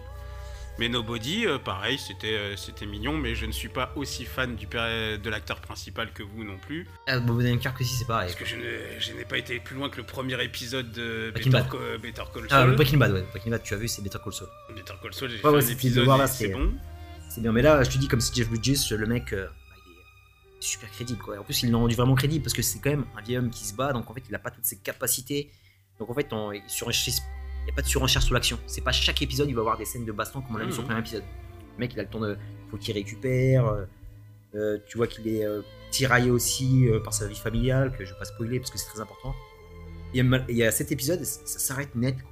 Et j'ai pas compris au début, je suis non, non, on va en avoir un la semaine prochaine. C'est ce qu'il faut. En fait, non, ça s'arrête à cet épisode. Ça s'arrête clair et net. Bon, je pense que ce sera, il y aura sûrement une saison 2. Et il y a John Laito aussi, qu'on qu'on aime beaucoup ici avec Dexter. Ça, franchement, ça, défonce tout. Une super actrice dont j'ai oublié le nom, il faut que je retrouve son nom. Il faut que je retrouve avant la fin du podcast. Elle est où? Un peu, un peu sous-côté, qu'on a vu dans des séries aussi et dans des films. On l'a vu dans Juno, je crois. C'était. Faut que je retrouve son nom rapidement. Et dedans, qui joue la fille de Jeff Bridges. Et euh, comment elle s'appelle cette actrice? Alia Chocat. Alia, Alia Chocat, si vous pouvez voir une de ces images, elle est hyper connue. euh, Elle a fait pas mal de rôles. Elle a joué. euh, ouais, je te dis, elle a, elle a joué dans quoi? Pas qui casse. Non. Search Party, ça vous dit rien? Une petite série indépendante, un peu sur la veine de, de, de Girl avec une enquête. Euh, en plus de ça, elle était dans quoi? Et dans. Oh, le- Atypical. Aussi dans Atypical, ça vous dit pas non plus, donc il n'y a que moi qui regarde ce genre de choses. Donc, vraiment très, très bonne actrice, un peu sous-côté, parce que je la trouve hyper crédible dedans, et elle a une très belle voix. C'est important c'est vraiment terrible. Et là, c'est là que je rejoins tout sacking, parce qu'il y a aussi euh, Stallone qui revient sur le devant de la scène par la petite lucarne, aussi à son départ. C'est un. C'est vachement bien. C'est produit par un gars sûr des séries et un gars sûr euh, du cinéma, Taylor Sheridan, qui était dans Sons of Anarchy en tant qu'acteur. Et euh, il a fait Wind River, il a fait Yellowstone, que il faut absolument que j'aille dessus. Et le mec, film là aussi de. Command Sharia, je crois. Il a fait Command Sharia, franchement, le gars, du très lourd. Il est, il est derrière ça. Et je pensais que ça allait être. euh, comment dire euh, Ça allait être pris en légère, en fait. Vous voyez vraiment. Euh, déjà, mon voisin le tueur avec euh, Bruce Willis. Ou Mafia Blues avec. Mafia Blues avec Robert De Niro. Et pas du tout, parce que là, c'est. ok, c'est drôle, ok, c'est un peu léger, ça reste mafieux, un peu mafieux stéréotypé, etc. Y a quand même une petite part de gravité, et ce que j'ai beaucoup aimé, c'est les sentiments de Stallone, parce que Sta- Stallone, il n'est jamais aussi bon que dans le drama où il y a des sentiments, comme on l'a vu dans Rocky, dans Rambo, dans tous ces rôles qui nous ont fait kiffer, que dans le mec qui perdure, quoi. Il a ce côté dur, balèze, son corps est toujours là, il a de la présence à l'écran, euh, un timbre de voix qui sied parfaitement à la mafia. C'est la première fois qu'on voit un mafieux comme ça, euh, vraiment italien. hein. Euh, Non. Il fait un film avec, je crois que c'est avec Marisa Tomei. Ouais, c'est le. Alors je sais plus du tout le nom, mais il la protège elle. euh, Ah oui, oui, bah, il était pas terrible celui-là. Ça y est, je vois. Je vois, c'est le de, de, quoi. Je suis parti voir au cinéma. C'était bien un mafieux. C'est Stallone dans le creux de la vague là. Ah oui. Il a, il a eu beaucoup de, de montagnes russes dans sa carrière, Stallone. De, de le revoir là, franchement, euh, je le trouve euh, plus que crédible quoi. Hyper touchant parce que c'est un peu. Stallone, c'est un tonton pour notre génération. Et dès que Stallone passe sur un écran, même si le film est moyen, de, le fait de le voir, ouais, on, est en, on est en pur kiff sur, franchement là. Et surtout, moi j'ai vu euh, les deux premiers épisodes. À la fin de la deuxième épisode, tu te dis, ah, là c'est du vrai Stallone quoi. Parce que bon, c'est le mafieux un peu sur le retour qui sort de prison, qui est un peu anachronique, qui a les vieux codes de la rue, euh, qui est complètement inadapté à ce qui se passe maintenant en 2022. Ça, c'est hyper bien fait, c'est hyper bien foutu. Et de le fait de se retrouver à tout ça aussi, parce que c'est un mec, c'est un New-Yorkais qui est débarqué à tout ça, qui est pour, euh, ce genre de mec, c'est un peu le cutéreux de l'Amérique, hein, tout ça. hein. En Oklahoma, le mec est complètement paumé. Et euh, j'aime beaucoup les interactions qu'il a avec euh, son chauffeur black. Euh, pareil, il y a une nana qui se passe, je spoil pas, mais il rencontre une, une nana qui est très charmante d'ailleurs. Belle milf là. Et il se fait plaisir parce que, ouais, on oublie que Stallone il a 75 piges quoi. Et là, il joue vraiment son propre rôle. C'est un peu autobiographique parce qu'il a vraiment 75 ans dans la vie. Et tu te dis que bah, une nana de 50 ans, ils ont quand même 25 ans de différence. Oh, c'est quand, même- c'est quand même un peu chaud. Ah ouais, mais elle croyait qu'il avait que 50 ans. Ouais, il est bien conservé parce qu'il fait encore du sport, monsieur. Je sais pas s'il prend des produits, mais bon, ses bras sont toujours là. Il a toujours la même posture quand il marche. euh. Il y, y euh, y a pas mal de rénovations sur la gueule quand Ouais, même. ouais. Ça commence à- les pommettes commencent à être très saillantes. euh. Et quand, il, et quand il porte son costume, quelle classe quoi. Le, le costume taillé italien, euh, pareil, qui, euh, qui diffère beaucoup avec euh, tout ça. Hein. Il y a personne qui est habillé comme lui là-bas. Et il est même terrifiant hein, quand il met des coups de pression. Purée, il est... Tu fais peur quoi. Tu te mets en face de lui, c'est un mec comme ça que tu croises, il te met un coup de pression, bah tu l'écoutes, tu lui donnes ton portefeuille quoi. Et euh, vraiment, euh, ça m'a beaucoup touché, voilà. C'est euh, c'est du bon Stallone et franchement, il est. Je sens qu'il est heureux d'être là, on est heureux de le voir. Hmm. C'est son pensée fidèle. Bah, moi j'ai vu qu'un seul épisode, donc c'est quand même dur de se faire euh, un avis. J'ai trouvé ça très sympa. Un petit peu trop léger, dans le sens où... euh, Enfin moi le drama pour le moment dans le, dans le premier épisode, t'en as pas en tout Pas cas. trop, pas trop, ouais. Il y a la scène où euh, quand il est reçu euh, Ouais, par mal. la famille et Hmm. tout et qui tape son coup de pression à la fin, Ouais, mais c'est tout de suite désamorcé par euh, finalement bon bah il part à tout ça. Ouais. Donc on t'enlève un peu un peu le truc. Donc c'est un petit peu un petit peu over the top, c'est-à-dire que le mec fait ce qu'il veut sans jamais de conséquences. Des, des choses qu'on pouvait déjà reprocher à l'époque des Suns en se disant mais à un Mm. moment donné où sont les keufs euh, quand t'as des fusillades en pleine rue euh, Là, il arrive, il vient, il braque le, le, la maga- le magasin de bœufs et tout ça. Tranquille, ouais. Enfin, Il y a un petit côté un petit peu trop, un petit peu trop facile, genre mais que fait la police où est-elle? Donc j'attends de voir la suite, mais en tout cas on boude pas son plaisir. Le, le premier épisode était, était très sympathique, ça lui va Mais très verras, bien. Même, même sur l'épisode 2, il y a beaucoup, beaucoup de bons développements parce qu'on voit Stallone comme on l'a jamais vu. quoi. Il va te donner un trait de lui, de sa personnalité. Je pense que lui aussi, euh, et qu'un acteur de cet acabit qui débarque dans une telle série, je pense que. Écoute un peu ce qu'il dit, hein. Et euh, à mon avis, s'il a accepté de faire certaines choses, c'est que le mec, il est là en roue libre, quoi. Il y a des trucs qu'on n'a jamais vu de Stallone à l'écran, alors que moi je le suis depuis tout gamin. De le voir comme ça, tu te dis, mais attends, mais qu'est-ce qu'il fait? Enfin, Je te raconte pas, comme ça, tu, tu seras un peu surpris, ça va te faire rire. Mais vraiment, euh, très très bien. euh, voilà, je conseille, je conseille à tout le monde. Et ça c'est fait du bien. Je pense que c'est la petite série Feel Good, donc il n'y a pas de tête de l'assaut qui revient. Téléchargement Alors ouais, c'est pareil, c'est euh, sur euh, Non, c'est Ah sur non, Paramount Plus. Paramount Plus qui vient d'arriver en France. Tu peux la prendre, mais ça fait une... Voilà, comme tu veux. Si tu veux être honnête, tu prends Paramount Plus. Euh, si t'as vraiment, euh, comme c'est la fin de l'abondance, tu peux euh, passer par d'autres biais. Hein.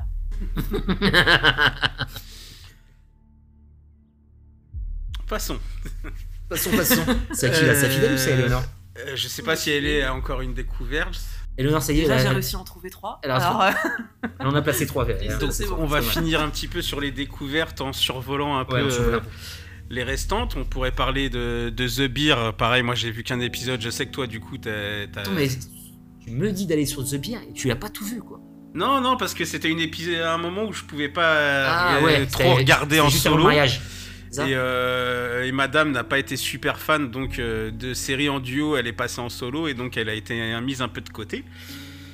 Mais effectivement, je t'avais lancé dessus parce qu'on avait notre ami Lip de Shameless, de Shameless génial. euh, là-dedans. Moi, je, finissais pile Shameless, c'était parfait quoi. Et euh, non, ça, bon, faut que je vois la suite. Je sais que toi, t'as as beaucoup aimé. C'est assez Ouais, court parce que c'est des c'est court. formats euh, 20-30 minutes Ouais. l'épisode et il y en a 8 je crois. C'est court, mais euh, par contre, c'est. euh, en fait, quand j'ai vu Lip, je pensais que ça être une tonalité un peu shameless, parce qu'en fait, ça se passe à Chicago. T'as l'impression que c'est Lip, en fait, qu'on voit dans son Mhm. futur, qui a trouvé un, taf de cuistot et qui bosse quand même à Chicago, qui reste à Chicago, mais en fait, c'est un pur drama, quoi. C'est un pur drama, faut voir la pêche. Euh, c'est euh, c'est 20 minutes, mais c'est super intense à chaque fois. C'est hyper original euh, la façon dont c'est filmé. Ils, sont- ils se permettent euh, le luxe de faire un épisode en plan séquence dans la cuisine, et c'est vraiment la cuisine hardcore, quoi. C'est la cuisine hardcore il y a la survie, il y a tout le côté économique, il faut relancer le resto, il y a les recettes, il y a, il y a tout le destin de sa brigade, il y a le mec euh, qui est son co-manager, qui est, qui est une grosse enflure, qui est un super acteur d'ailleurs qu'on avait au Chien, et euh, dont on dort, Et dans Nosferatu. Nosferatu qui est très très bon aussi, et, euh, et il se fout. Cousin. En fait, ouais, il faut pas que tu y ailles stressé. Si tu passes une mauvaise journée au taf, faut pas voir The Beer. Parce qu'ils font que se gueuler dessus, les gars, quoi. du- D'un bout à l'autre de la série. Notre ami Lip, en fait, il te donne un autre côté de, de lui qu'on voyait avec parcimonie sur Shameless. Mais là, c'est hyper développé. Tu vois que le mec est euh, totale dépression, parce que a- tu vas voir des- pas, pas mal de choses qui se passent dans sa vie. Et, et, euh, tu comprends que le rôle de cuistot, les cuistots de haut niveau, hein, tu sais, les cuistots, euh, vraiment les top top cuistots, euh, les formations sont hyper hardcore et c'est un milieu qui est vraiment difficile. hein. La cuisine, c'est- hard. Quoi. La restauration et les cuisiniers, ils ont une pression euh, monstrueuse. Il faut vraiment être passionné. quoi. Il faut vraiment être passionné parce qu'ils se foutent plein la gueule déjà entre eux.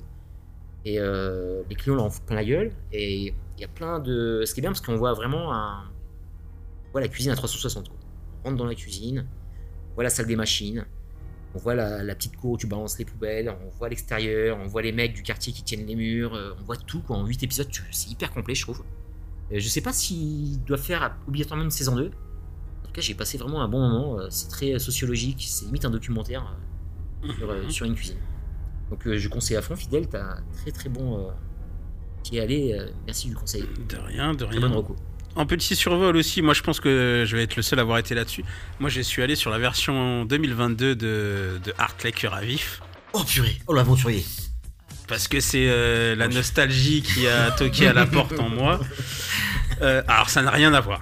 Donc Ça j'ai vu c'était Netflix. euh, Ça n'a strictement rien à voir, même s'il y a une ou deux têtes euh, qu'on revoit de la série originale. Et pour le coup, euh, je l'ai vu dans- plusieurs fois dans- avant de comprendre que le daron d'un des élèves était Rivers. Que je n'avais pas du tout reconnu, parce qu'il a pris un peu de masse et de la barbe. Mais euh, non, on est beaucoup plus proche des séries teenagers actuelles. euh, on sent que ce- Sex Education est passé par là ou d'autres trucs. Mais ça reste sympa, ça traite un peu de toutes les problématiques actuelles. Ça parle beaucoup des, LGBT, de, tout ce qui va avec, de l'acceptation des uns et des autres. C'est mignon. Donc on fera pas plus dessus. Mais si vous avez été fan d'Arclay et que voilà, vous avez envie de voir, sachez qu'il y a une nouvelle version d'Arclay, d'Arclay Cœur à Vif. Euh, je vais survoler très rapidement parce qu'on en a parlé plusieurs fois déjà dans les podcasts euh, d'une série anglaise qui s'appelle The Baby, où une femme se retrouve avec un bébé dans les mains euh, qui a tué tout- toutes les mères de substituts qu'il a eu auparavant. C'est un truc un peu fantastique, très décalé dans, dans l'approche. Donc voilà, si vous aimez les trucs un peu décalés et un peu anglais, allez-y. Et euh, on survole parce que l'épisode d'avant, euh, on a fait tout un podcast dessus, mais euh, dans, euh, je l'ai mis dans les découvertes. Ça pourrait être une confirmation. Enfin, House of, the, of Dragon, si on considère que ce n'est pas la suite, mais un préquel et une série à part. masterclass. Pour moi, on est sur. Ouais, elle, elle me reste en tête en fait. On en a parlé, mais c'est vrai que sur l'année, C'est, ils ont euh, d'un, d'un truc qui était autant attendu et qui pouvait être aussi casse-gueule que ça à cause des, des références qu'on a de la série d'origine. Ils s'en sont très très bien sortis. Euh, survolé très vite aussi, enfin survolé. Notre série euh, du moment, je pense aussi, c'est Shantaram avec notre ami Charlie Yes. Human, dont on a parlé aussi dans, dans les pré- précédents podcasts. Bon, paraît-il que c'est très paresseux hein, par rapport au livre d'origine. Euh, Les gens qui ont lu le livre sont pas très fans de la série. Ah, bon, Tous reconnaissent qu'elle est sauvée par la qualité euh, des acteurs, euh, à commencer euh, par notre, euh, notre ami Charlie, qui est moins mon ami quand il est Jack Steller. hein. Si c'est un bonhomme, fallait qu'il se barre à la, à la Oh, fin de la mais, saison euh, 1. ça, suffit de dire ça. euh, sois un peu tolérant, bon sang. Mais voilà, Shantaram, euh, allez-y, 12 épisodes, euh, c'est en Inde, ça change. C'est pas tous les jours qu'on a des, des séries qui, qui se passent, qui se passent en Inde. Très bon casting, un très bon représentant de la France, parce que c'est Vincent Pérez. c'est Vincent Pérez, il excellent, est ouais. super dedans. Ah, alors que franchement, dans The Crow 2, il m'a fait pleurer de Non, non, sang, mais, mais, là, enfin, je veux euh, dire, euh, bon. il, il sort de ses rôles de beau gosse euh, qu'il avait plus jeune et tout. Là, le mec a passé 50 ans. Et du coup, euh, il est très bon. Le- L'acolyte, euh, je connais pas son nom, euh, celui qui fait, qui fait son meilleur pote dans la série, là. Ah, très très bon. ouais. Mais très très fort, là, le, le pote Alim Baba. Mhm. Prabhu, en plus, j'oublie, alors qu'il porte le nom de, de mon chanteur. euh, Indien préféré Bollywood préféré, Prabhu Deva. Hon- Honte à moi. Donc, euh, Shantaram, on en a déjà pas mal parlé, ça sert à rien de, de trop revenir dessus. Et en ce qui me concerne, pour finir dans les découvertes, parce qu'on a fini ça vraiment hier ou avant-hier, euh, je sais pas si vous êtes allé dessus, vous deux, mais on s'est quand même regardé Wednesday, Oh, je- non. le, le produit par Tim Burton, enfin réalisé Burton. les quatre premiers par Tim Burton Ah, euh, mercredi. mercredi. Est-ce qu'on regarde en VO Alors Verdict Euh, c'est c'est- c'est sympa. C'est mignon, ça se regarde. Mais t'as vite oublié. On se laisse. Non, non, parce qu'il y, a- il y a des petits trucs qui sont. Enfin, euh, c'est Jenna Ortega, je crois, qui joue le Mhm. rôle et elle est vraiment. Qui était dans Pearl d'ailleurs. Euh, non, dans X. Dans X, ouais. C'est assez perturbant d'ailleurs de Ouais, savoir que c'est celle qui joue dans X qui là joue. euh, elle est censée avoir, je sais pas, 14-16 ans. Euh, Même elle fait très jeune de toute façon. Et en Dans plus de ça, hein. ils la rajeunissent vachement dans la Mm. tenue. Je pense que c'est pas anodin qu'elle ait toujours des pompes euh, super grosses par rapport au reste. Puis elle est toute petite. En face d'elle, elle a euh, Brienne qui fait m'étonnes. 1m91, qui fait la directrice. donc quand t'as des scènes, quand elles sont ensemble et tout.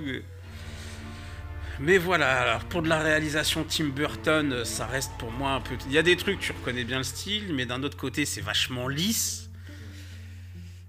Donc euh, c'est mitigé euh, le En traitement. fait, c'est- quoi C'est qui est la cible? Est-ce que c'est nous Est-ce que c'est les Non, je pense que je pense que c'est les ados. On est dans, dans, dans- dans du teenage movie. euh, les trucs, les plus les fans de Riversdale ou des conneries comme ça. Ah, là, Riverdale, des- ouais. Mais bon, ça, ça se laisse quand même euh, parce que le côté un peu gothique et le décalage euh, du personnage, même si elle est dans une école avec des loups-garous, des vampires et tout ça, elle reste quand même euh, la meuf aux réactions parce que les autres. C'est des vampires, des loups-garous, mais ils ont une vie normale et des comportements d'adolescents normaux. Elle, elle est un peu Mm. associable, réagit pas que sans émotion, elle cligne jamais des yeux. Donc tout le décalage qu'il a apporté est sympa, sa façon et comment elle va se rend- apprendre à se rendre compte que euh, elle compte pour des gens et que des gens Mm. comptent pour elle.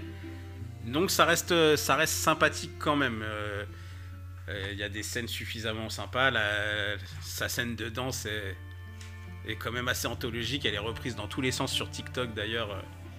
C'est affolant. Et T'as tous les gods d'ailleurs qui, qui montent au créneau maintenant pour euh, taper un coup de gueule. Parce qu'en disant ouais maintenant qu'il y a euh, la série mercredi, être gothique c'est à la mode et tout, vous êtes tous là en train de faire des, des trucs. Alors que vous, euh, vous avez passé votre temps à me défoncer moi parce que je m'habillais bizarrement à l'école, maintenant c'est devenu cool. Ouais, c'est la rébellion des gothiques. Donc il y a le gros coup de gueule des gothiques qui s'accompagne de tout ça, c'est assez marrant à, à observer. Mais donc voilà, ça peut, vous pouvez regarder, n'ayez pas trop d'attentes dessus, mais ça se consomme euh, assez facilement, euh, c'est mignon. Même si je suis pas super fan euh, pour les parents de c'est Catherine Zeta-Jones qui joue Morticia. Ah ouais, mais je, je crois qu'elle travaillait plus, elle. Bah si, puis bon, elle a pris cher un peu quand même.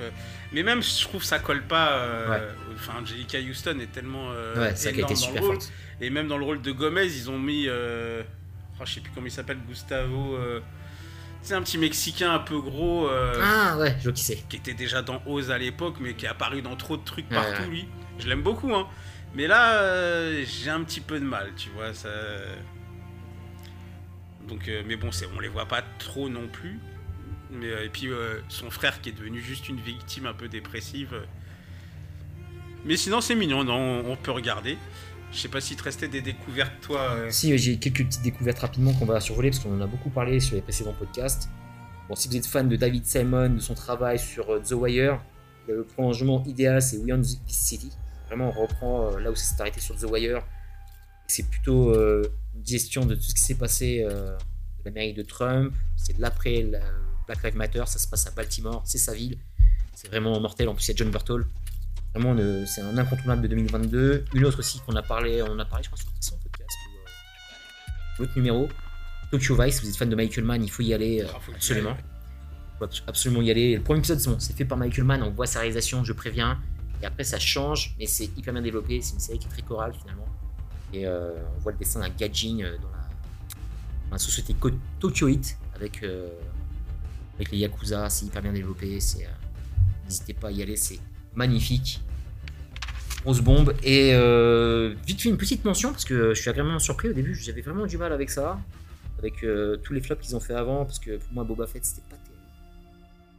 J'ai rigolé à Boba Fett plus parce que ça me faisait pousser un peu Power Rangers sur la fin avec la petite chorégraphie où ça tournait dans tous les sens. C'était un peu, un peu rigolo. Et il y a une qui m'a vraiment déçu, c'était Obi-Wan. Parce que quand même, tu ramènes Obi-Wan, tu t'attends à un truc euh, mental et finalement, c'est rare les pâquerettes. Vas-y, défends-toi. Non, mais non, bah non, du coup, j'ai bien aimé. j'ai bien aimé, voilà. Euh, elle, a pas, elle a pas pris ses notes dessus, euh, elle s'y attendait pas.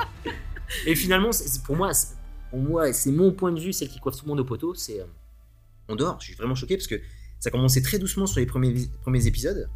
Et moi, comme je suis euh, un fervent, un fervent défenseur de la cause des séries télé et je dois être crédible par rapport à ce que je dis par rapport à ma vie est une série télé, j'ai quand même regardé en dehors alors que j'étais motivé et j'ai regardé et du fil en aiguille, je me suis attaché. motivé. Je me suis attaché à ce qui se passait sur Andorre parce que c'est vraiment original. Euh, c'est un autre point de vue. hein. On est sur le point de vue Rogue One où on voit vraiment euh, les travailleurs, euh, les conséquences de l'Empire, la politique de l'Empire. C'est une série qui est archi politique. Il n'y a pas de force, il n'y a pas de temple Jedi, il n'y a pas de roi et reine. Ça se passe vraiment à ras les pâquerettes. C'est nous Andorre. C'est nous, c'est les prolos, c'est ce qui se prennent dans la gueule. Et comment ils vont réagir par rapport à ça? Parce qu'ils sont vraiment impuissants. Quoi. Ils sont vraiment à poil. Et enfin, tu vois des Stormtroopers qui font flipper. Enfin, tu vois l'Empire qui est complètement écrasant. Ça n'a rien à voir avec les séries qu'on avait précédemment.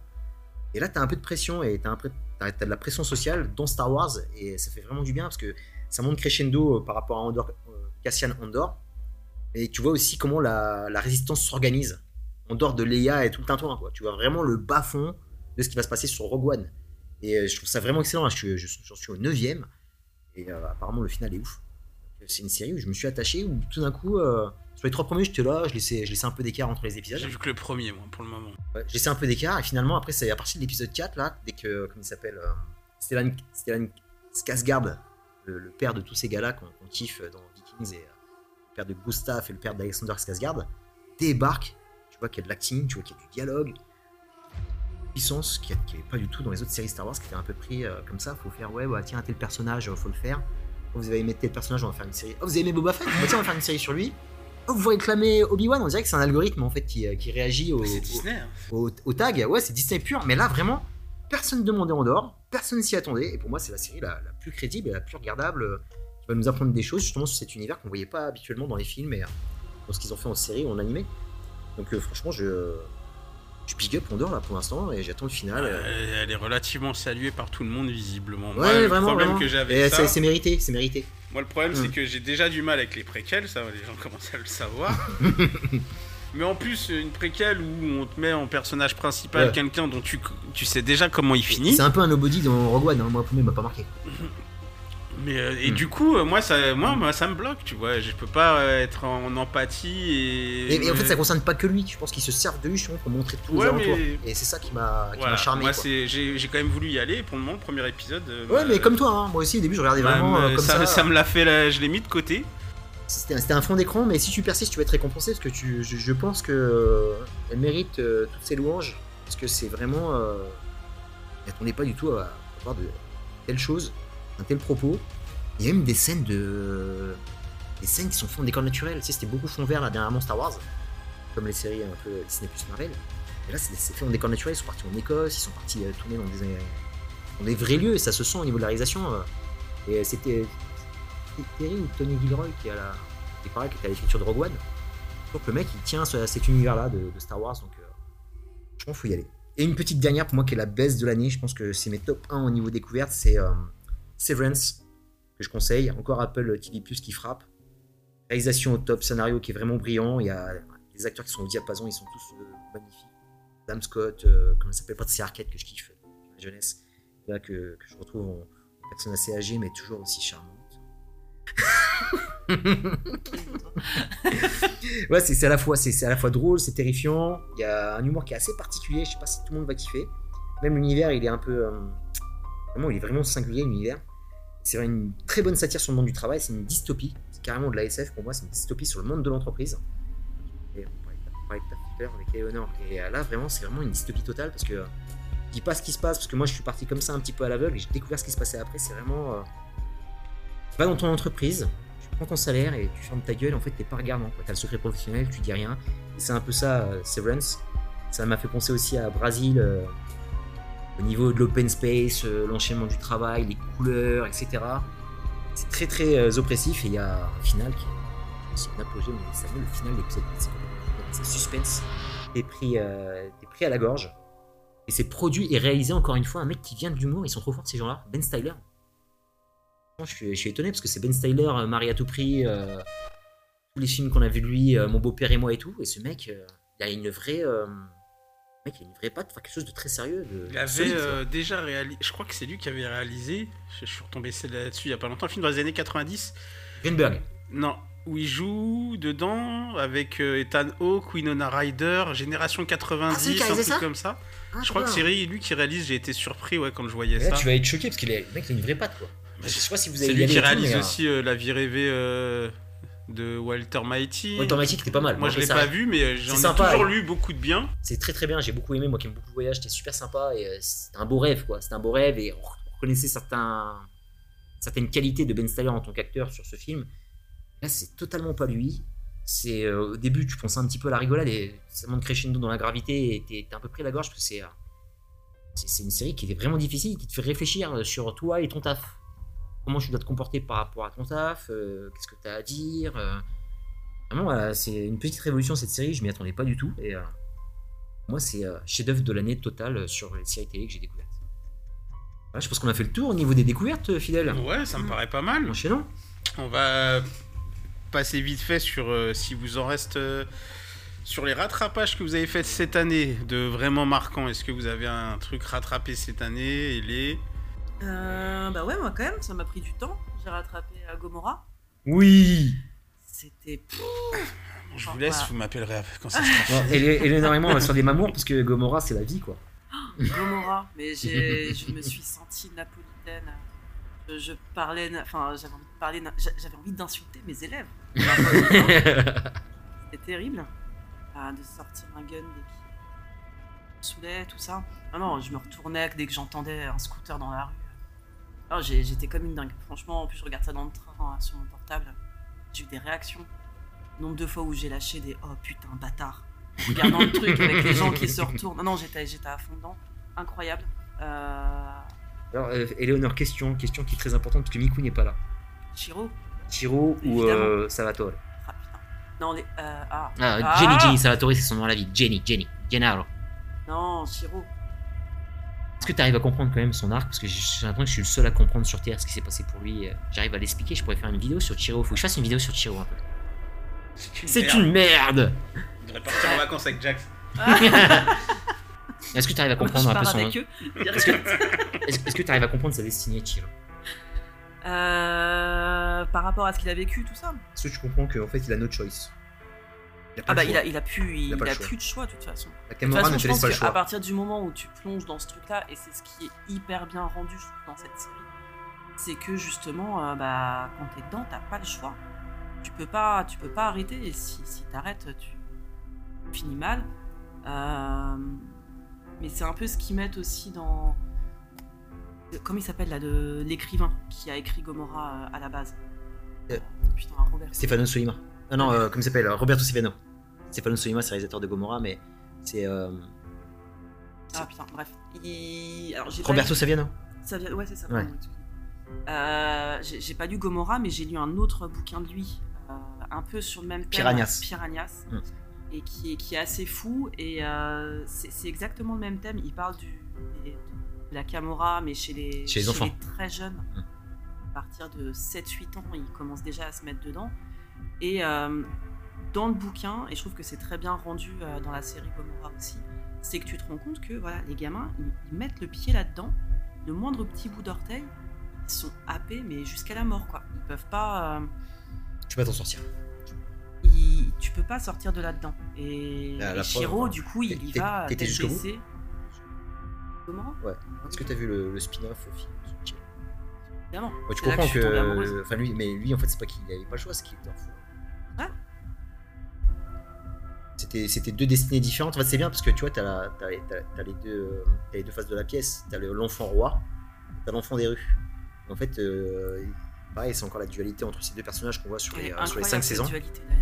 Sur les cinq saisons, et en fait, on arrive bien à la comprendre et c'est, c'est hyper bien écrit par rapport euh, aux deux et, euh, et aux deux que tu peux ont, autant euh, détester que aimer euh, sur les deux et t'arrives à comprendre euh, la haine de Chiro des fois et la haine Gennaro et t'arrives aussi à les aimer et à comprendre aussi euh, pourquoi ils sont comme ça pourquoi ils sont faits, euh. en fait c'est le comment dire c'est la- Il est en train de perdre le fil. c'est, peut-être c'est peut-être le mais je sais il aime pas il aime, il aime pas il Non, aime non, mais laisse-le bouder J'ai vu qu'une saison et demie, donc je parlerai. J'ai vu qu'une saison et demie, je ne parlerai donc que de la première saison. Je suis désolé. Siro fait, Siroz là, il fait des choix, euh, des choix dans la première saison qu'il n'est pas obligé de faire. Point barre. Euh, c'est pas sa situation. mais il- le mec il meurt en fait s'il fait pas autre chose tu préfères mourir ou, euh, ou, euh, survivre à tout ça Non. en fait celui qui commence c'est la survie pour les tous couilles. mais, mais tu les veux pas battre des les trucs couilles par rapport à sa femme, à sa gosse ou son gosse, je sais plus si c'est un gars ou une fille. Il y a tu, des tu- trucs. tu- meurs non, en non. fait tu Bah meurs meurs. T'es un bonhomme, meurs. Bah non, voilà, à un moment tu peux pas quoi. Non, mais c'est vrai qu'après, quand tu. En fait, c'est qu'ils sont tous en mode survie. J'aurais, préféré canner. Finalement, il fait des trucs. Et même à un moment tu comprends aussi qu'à partir de la saison 2 en fait ce mec est mort, tu vois. Ah oui. Et tu vois totalement c'est un zombie, euh, c'est un zombie, il arrive pas à mourir en plus. Et à un moment il dit, il dit, euh, il dit moi à un moment dans, dans la série carrément il le dit texto quoi. Il dit textuellement en fait le problème c'est que j'arrive pas à mourir quoi. En fait il essaie de faire le bien même à la fin, tu vois, une sorte de rédemption par rapport à lui. C'est comme une sorte d'archange sur la cité napolitaine, mais en fait euh, il n'y arrivera jamais. hein. C'est un truc qui est insoluble et, et même la fin elle est canon quoi. C'est la plus belle fin qu'il pouvait faire. de toute façon. Ouais. Mais c'est dommage que cette série elle a pas fait. euh, ça, elle a, quand même une petite aura. Mais maintenant, on va parler peut-être d'une autre série après qui a, qui a pris le dessus, mais c'est autre chose pour moi. C'est pas quand même. un- C'est quand même un, un monde un peu mystique pour moi. Gomorrah est vraiment t'es trop terre à terre pour, euh, Oui, non, mais c'est- pour être comparable. C'est exactement ce que j'allais dire par Ouais. rapport à celle dont tu, tu Ouais. veux parler. C'est Ça mythologique. va l'autre. permettre de faire une transition euh, du coup sur les, euh, les confirmations. Euh, pas de rattrapage pour toi? Pas de rattrapage toi? Ah si, ouais, merde, je peux pas faire ma transition tout de suite. Rapide, rapide, vas-y, vite fait. Euh, juste pour finir du coup sur ce qu'on était en train de dire, c'est que Gomorrah, euh, pourquoi, euh, pourquoi ça me saoule, pourquoi j'aime pas? Parce que on est, euh, on est presque un petit peu trop dans la réalité, c'est-à-dire que t'as rien, que ça soit dans la réalisation, dans les scènes d'action, dans tout Ouais, ça, ouais, il y a rien qui vient te donner une dimension euh, Mystique, ouais. artistique, Artistique, ouais. euh, au truc. Ouais, c'est pas de la porn violence comme on aime, quoi. On, Ouais. on- on est pas, pas à la limite du documentaire, mais voilà, un Hmm. truc qui fait que si c'est pour me montrer ce qu'il y a lieu dehors, euh, moi, c'est- euh, c'est pas trop trop- je vais chercher des trucs plus loin.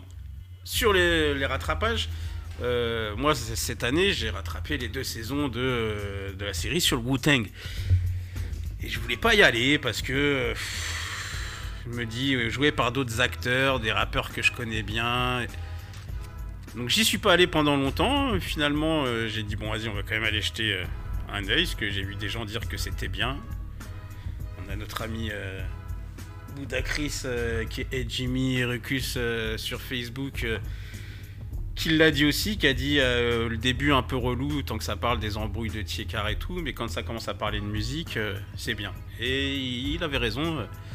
C'est vraiment plaisant, c'est... euh, ça, touche même en ce qui me concerne la corde sensible parce que ça me rappelle, euh, ça me ramène à toute une époque, euh, les années 90, euh, et même moi, à mes débuts, à mes débuts dans le hip-hop, hein, dans, les premiers maxi que j'ai achetés pour rapper sur des phases B américaines, il y avait des, des disques du Wu, puis même au lycée, je revois tout le monde qui avait, on a limite en France connu le merchandising avant la musique réellement du Wu-Tang, tellement il y avait les c'était l'époque des sacs de DJ euh, au lieu des sacs de cours là, qu'on avait en bandoulière avec le gros logo du Wu euh, dessus.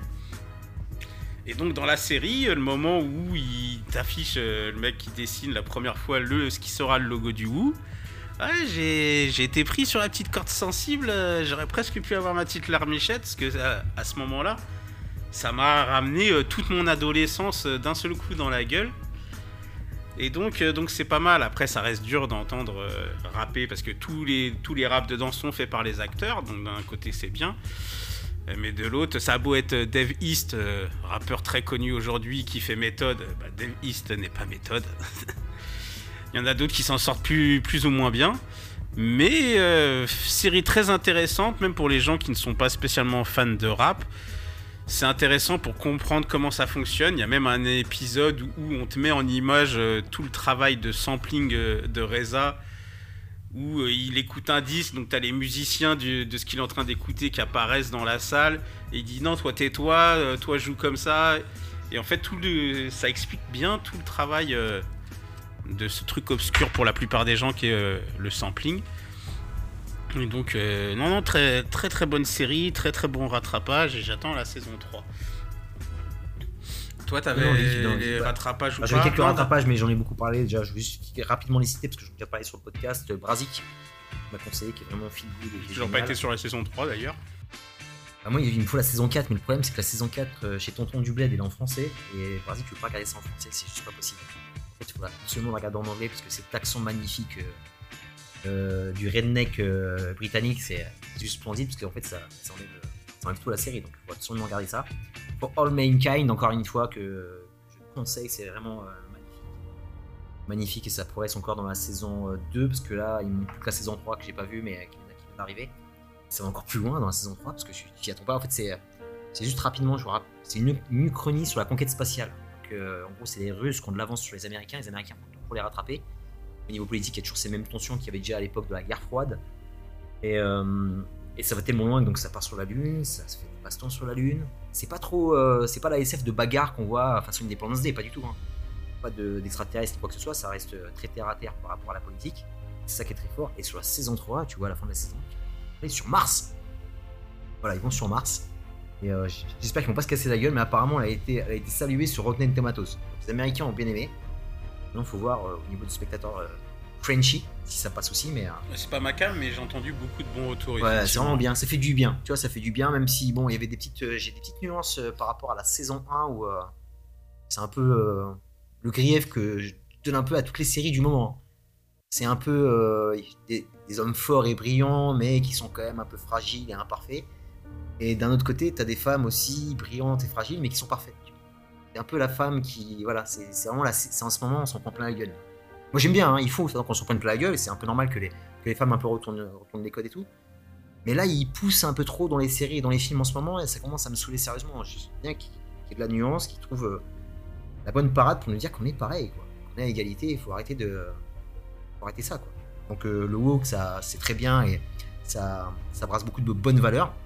Mais à un moment, il faut trouver le juste équilibre, comme partout. Voilà. Bonne balance. Et moi, il n'y a pas de problème. J'aime bien me faire tabasser par des femmes dans ma vie, hein. Pas de soucis, hein, dans, dans team. Mais euh, il n'y a pas de problème. J'aime qu'on ait le dessus sur moi. Mais euh, moment, euh, quand euh, je me dis en fait que t'es un sale type à chaque fois, arrête. Suffit maintenant. Quand même des bons gars, quoi. Enfin bref, c'était le petit message. euh, caractère informatif. et une autre série qui est Je aussi réfléchis à, à un moment donné à un podcast, faire un épisode spécial. genre Carré Rose Féminisme. Non, non. euh, Ah d'accord. On peut faire Carré Rose aussi. Carré Rose aussi, c'est inspirant Carré Rose. Vu, vu Ouais. l'entrain. C'est- a un sweet rose. Vu l'entrain. Non, mais, euh, faire un truc et tout, euh, parler un petit peu de, du féminisme 2022 et de tout qui Oui, voilà, avec, euh, ouais. Moi, ça commence à me saouler les films et les séries et le message et euh, les Et ça podcasts pourrait que je être suis en train intéressant de le faire par le biais des séries. J'aime beaucoup écouter des, des- des podcasts aussi écologiques et des podcasts sur le féminisme. hein. Moi, je pense hein, de mon côté que je suis très féministe. Mais à un moment, la bonne nuance, s'il vous plaît, les scénaristes. Hein, vous avez peut-être des pressions politiques au-dessus pour faire quelque chose de plus vendeur. Hein, et, et à un moment, c'est un peu chiant, quoi, que euh, tu regardes un film, en fait, on te traite de merde, quoi. C'est un peu relou, quoi. Juste, tous les mecs du film sont tous des merdes. Sauvez-en un, quoi, tu vois. Mais en fait, des fois, non, quoi. Non, tous des, des grosses merdes. Putain, J'ai entendu parler Ça de me ça saoule, sur quoi. le dernier film euh, d'Alex Garland. Oh purée oh, Je trouve que tu le vois celui-là. Oh Fidèle, s'il te plaît, fais un effort. J'ai pensé à toi. Faut absolument que tu le vois, Fidèle. Je l'ai vu au cinéma. J'étais déjà pas très motivé. T'aimes pas les... T'es pas trop Alex Garland, toi Annihilation, tout ça, t'as pas trop kiffé J'ai pas aimé Annihilation, j'avais bien aimé celui d'avant. Hmm. Ouais, euh, euh, Ex Machina. ouais, j'ai bien aimé Ex Hmm. Machina. Annihilation, j'avais pas aimé du tout. Oula, alors, celui-là, man. Et, euh, il va et là, de ce que j'ai lu de, de ce truc-là et tout, où tout le monde Et le là- descend en disant le mec veut faire euh, du féminisme 2022, mais avec ses gros sabots et. euh, Ouais, il y avait un mot pour qualifier ça, carrément. Il y a plein de nouveaux mots qui arrivent dans notre vocabulaire et tout. euh, C'est vraiment un film, en gros, c'est le mec en fait qui veut pas se faire taper par les femmes. Il y avait un terme pour ça qui était très, très à la mode. Et franchement, le, le pire, c'est que moi j'ai vu ce film-là que. Sur le premier rapport, hein, moi, en fait, moi je suis un mec qui cherche l'image, qui cherche la sensation au cinéma, qui cherche euh, la bande-son, l'effet sonore, l'ambiance. Complètement dedans, j'étais en- j'étais à fond sur l'actrice, j'étais à fond sur l'histoire, les effets, euh, le truc. Je prends mon vélo pour sortir du cinéma, j'aime bien faire ma petite balade en rentrant. Je suis en train de réfléchir, je suis, je me suis fait insulter ma race, quoi. on est les men, on est tous des enculés, Alex Garland, quoi. Mais pourtant, le film, Et non, et du coup, il reprend un peu ce biais-là qui a tendance à m'agacer avec certaines féministes du tu ne, trouves gra- tu ne trouves grâce à leurs yeux que si tu dis oui à tout ce qu'elles disent et sans jamais rien contredire. ouais, enfin, on peut, on, peut, on peut quand même débattre, hein, Et on peut, et puis on n'est pas fait pour s'entendre sur tout. De toute Bah oui, façon, oui, enfin, le, juste équilibre, euh, c'est pas l'égalité. Et pourtant, tu vois- il y a des trucs euh, au-dessus, des trucs en dessous, des choses où, euh, enfin, il y avait un très bon livre à l'époque qui s'appelait Les hommes viennent de Mars, Mars et les femmes de Vénus, ouais. comme ça. Ouais. Que, que mon ex m'avait offert ou fait lire, il y avait peut-être des messages subliminaux déjà à l'époque, J'ai pas petit.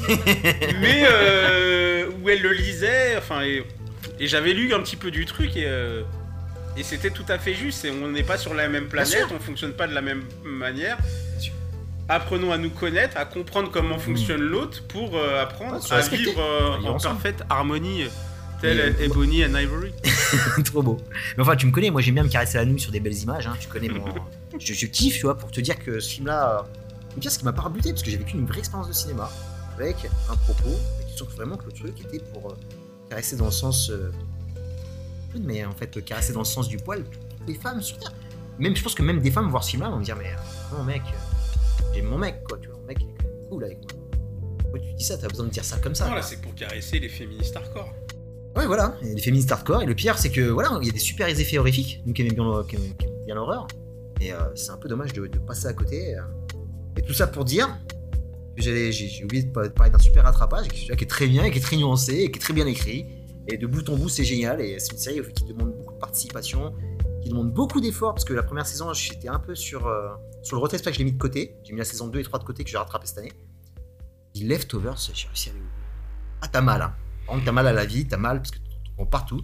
C'est la série sur le deuil, c'est la série où tu peux rien faire, tu peux pas trouver de solution. Euh, c'est juste horrible de, bout en bout. C'est tellement bien. C'est un bête de moment et, quand tu sors de cette série, tu es hyper fier. Mais t'avais passé un diplôme. Parce qu'il faut, subir ce qu'ils subissent, quoi. Parce qu'en fait, c'est euh, vraiment. euh, c'est pas vraiment sur le mort et le deuil, c'est vraiment sur la. Les personnes qui restent. On oublie tout le temps ça quand il y a un décès dans nos familles. Des fois, nous, chez les Urbains, on dit euh, Non, non, c'est pas lui qui souffre qui est dans la tombe, parce que lui va se reposer, c'est toi qui vas souffrir ici, en fait. Toi, toi tu restes, toi. Je le dis dans un morceau, ouais. Ouais. Toi, tu Ce restes. sont, ce sont eux qui partent et nous qui sommes tristes. Voilà, et c'est la souffrance, de- des personnes qui restent ici et qui essaient de trouver euh, une signification à ce qui s'est passé, parce qu'il y a quand même un, un phénomène paranormal qui leur est arrivé. Ils essaient de trouver des explications rationnelles, religieuses, et euh, en fait, t'en trouves pas jusqu'au bout. Pas jusqu'au bout, et en fait, tu te fais tes propres réponses, et chacun mène sa mission comme il l'entend, et euh, il y a des trucs hyper mystiques dedans, hein, et les acteurs sont, sont canons, euh, c'est euh, même complètement farfelu, euh, c'est un peu, tu sais, c'est. euh, en fait, c'est l'apocalypse le plus réaliste qui pourrait nous arriver à nous. Si ça part en couille. Je vois bien le seul truc que je vois un peu plus réaliste que Walking Dead et tout le reste, que j'ai vu en apocalyptique, c'est The Leftovers. Vraiment, c'est le truc qui se rapproche le plus. Et voilà, il n'y a pas. Comme dit Fidel par rapport à Gomorrah, c'est un peu trop proche de nous. Peut-être que Fidel, c'est pour ça qu'il n'aimerait pas trop. Non, c'est parce que c'est un peu trop dépressif pour moi. Et c'est ouais, c'est archi dépressif. Et voilà, Enfin, faut y J'ai vu aller. le premier épisode, rien que ça fume des clopes et Hmm. rien que ça déprime. Et, et, au fait, il faut y aller avec le moral, quoi. Ah ouais, en fait, euh, même les clopes, tu sais, les, les fumeuses de clopes, ça a une signification. En fait. Ouais, mais je me doute. Il y en a qui se disent, bah, c'est la fin, bah, en fait, on, s'en fout, il faut accepter ce qui est arrivé, c'est normal que ça nous arrive. Enfin, il y a même, euh, ça parle aussi d'écologie et ça va un peu d'avance euh, sur ce qui se passe en ce moment.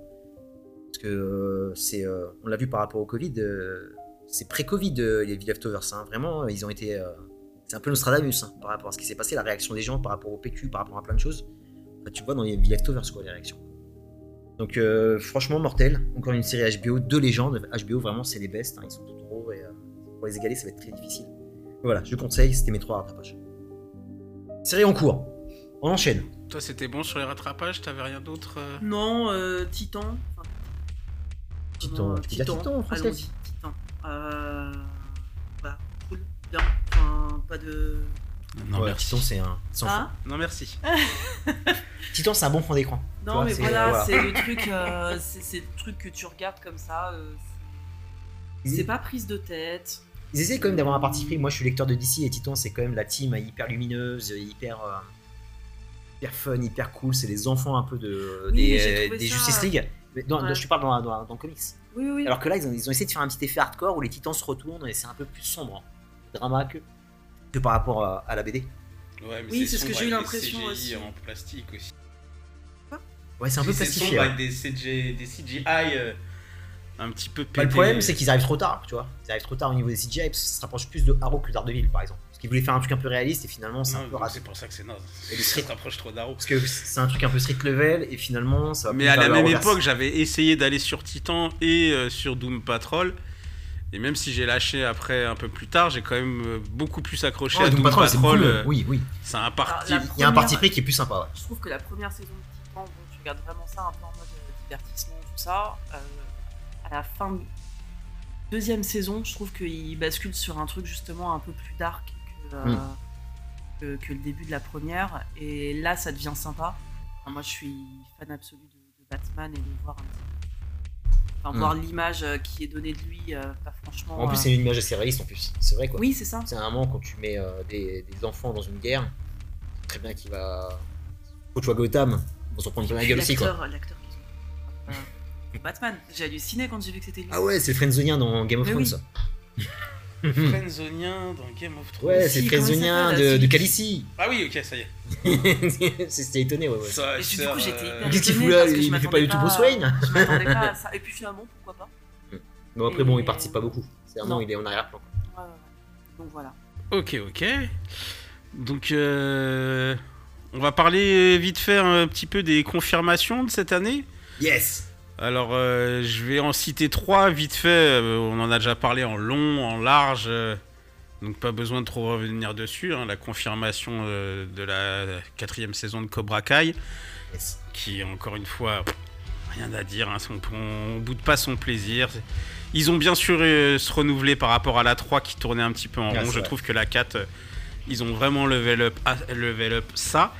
Je suis pas sûr que ça soit du 2022, mais quoi qu'il en soit, Ted Lasso. euh, euh, j'attends la, j'attends la, la, la- Saison la 5 de saison- Cobra Kai, fidèle. Saison 5 de Cobra Kai. 5. Qu'on a vu Non, c'est la 4. Non, c'est la, la 3, euh, c'est avec John. euh, la 4, c'était la saison du tournoi. Là, cette saison, là, c'était l'après-tournoi. C'est la Hmm. saison 6 qui arrive. Ouais, bon. en tout cas, cette saison, ils ont level up par rapport à, celle, à la saison d'avant. Ted Lasso, toujours pareil. Euh, un petit big up euh, Dexter euh, Oui, et oui. son First Blood euh, qui est revenu Ouais. 10 ans après C'est la vrai fin qu'il nous a mis euh, dedans d'ailleurs. Heureusement que t'étais là. pour une saison vraiment sympa, vraiment, Ouais, vraiment sachant bien. que moi j'avais boy- boycotté la dernière saison de Dexter au bout de 2-3 épisodes, ça m'avait gavé. Et là, pour le coup, une vraie non, fin. ouais. Et euh, dans les confirmations, euh, je l'ai pas fini, on est en cours dessus, mais euh, la saison 2 de Only Murder in the Building, c'est vraiment une série sympa avec un ton particulier. Ouais, ouais, ouais, très original. On parle de de- d'enquête de, meurtre et tout, et c'est super léger. C'est, je saurais pas le définir, mais il y a une atmosphère, même le lieu, Le lieu, le, tout- le côté podcast aussi qui est sympa. le petit côté podcast qui n'est pas pour, pour nous déplaire, même si on pratique pas de la même manière. Mais euh, euh, non, les Murder in the Building, des, des personnages vraiment attachants. Ça fait du bien, ils sont bien développés les personnages et euh, c'est le côté New York que j'aime beaucoup. Ah, puis bien, ça match bien entre ouais. eux en plus. c'est- c'est- Très bien, ouais, une très bonne team. Vraiment une bonne osmose. On aime beaucoup, on aime beaucoup à la maison euh, Only Murder in the Building. Donc ça c'est pour mes confirmations. Est-ce que vous avez eu des confirmations euh, Euh, si, de toute façon, j'en ai, pas beaucoup non plus. Euh, non, il y a Stranger Things. Oui, bonne saison, ouais. Ouais, ouais, ouais, Ah c'est vrai. là, cette, cette- J'y ai cette pas dernière pensé, mais- saison. C'est à mon euh, saison de mon estime. Alors, c'est la, je me trompe pas, c'est la saison 4. hein. La 4, ouais. Bon, alors, moi, de toute façon, euh, Bah, Il ils y a ont chaque level saison, par rapport à ouais. la enfin, moi, je. Ouais.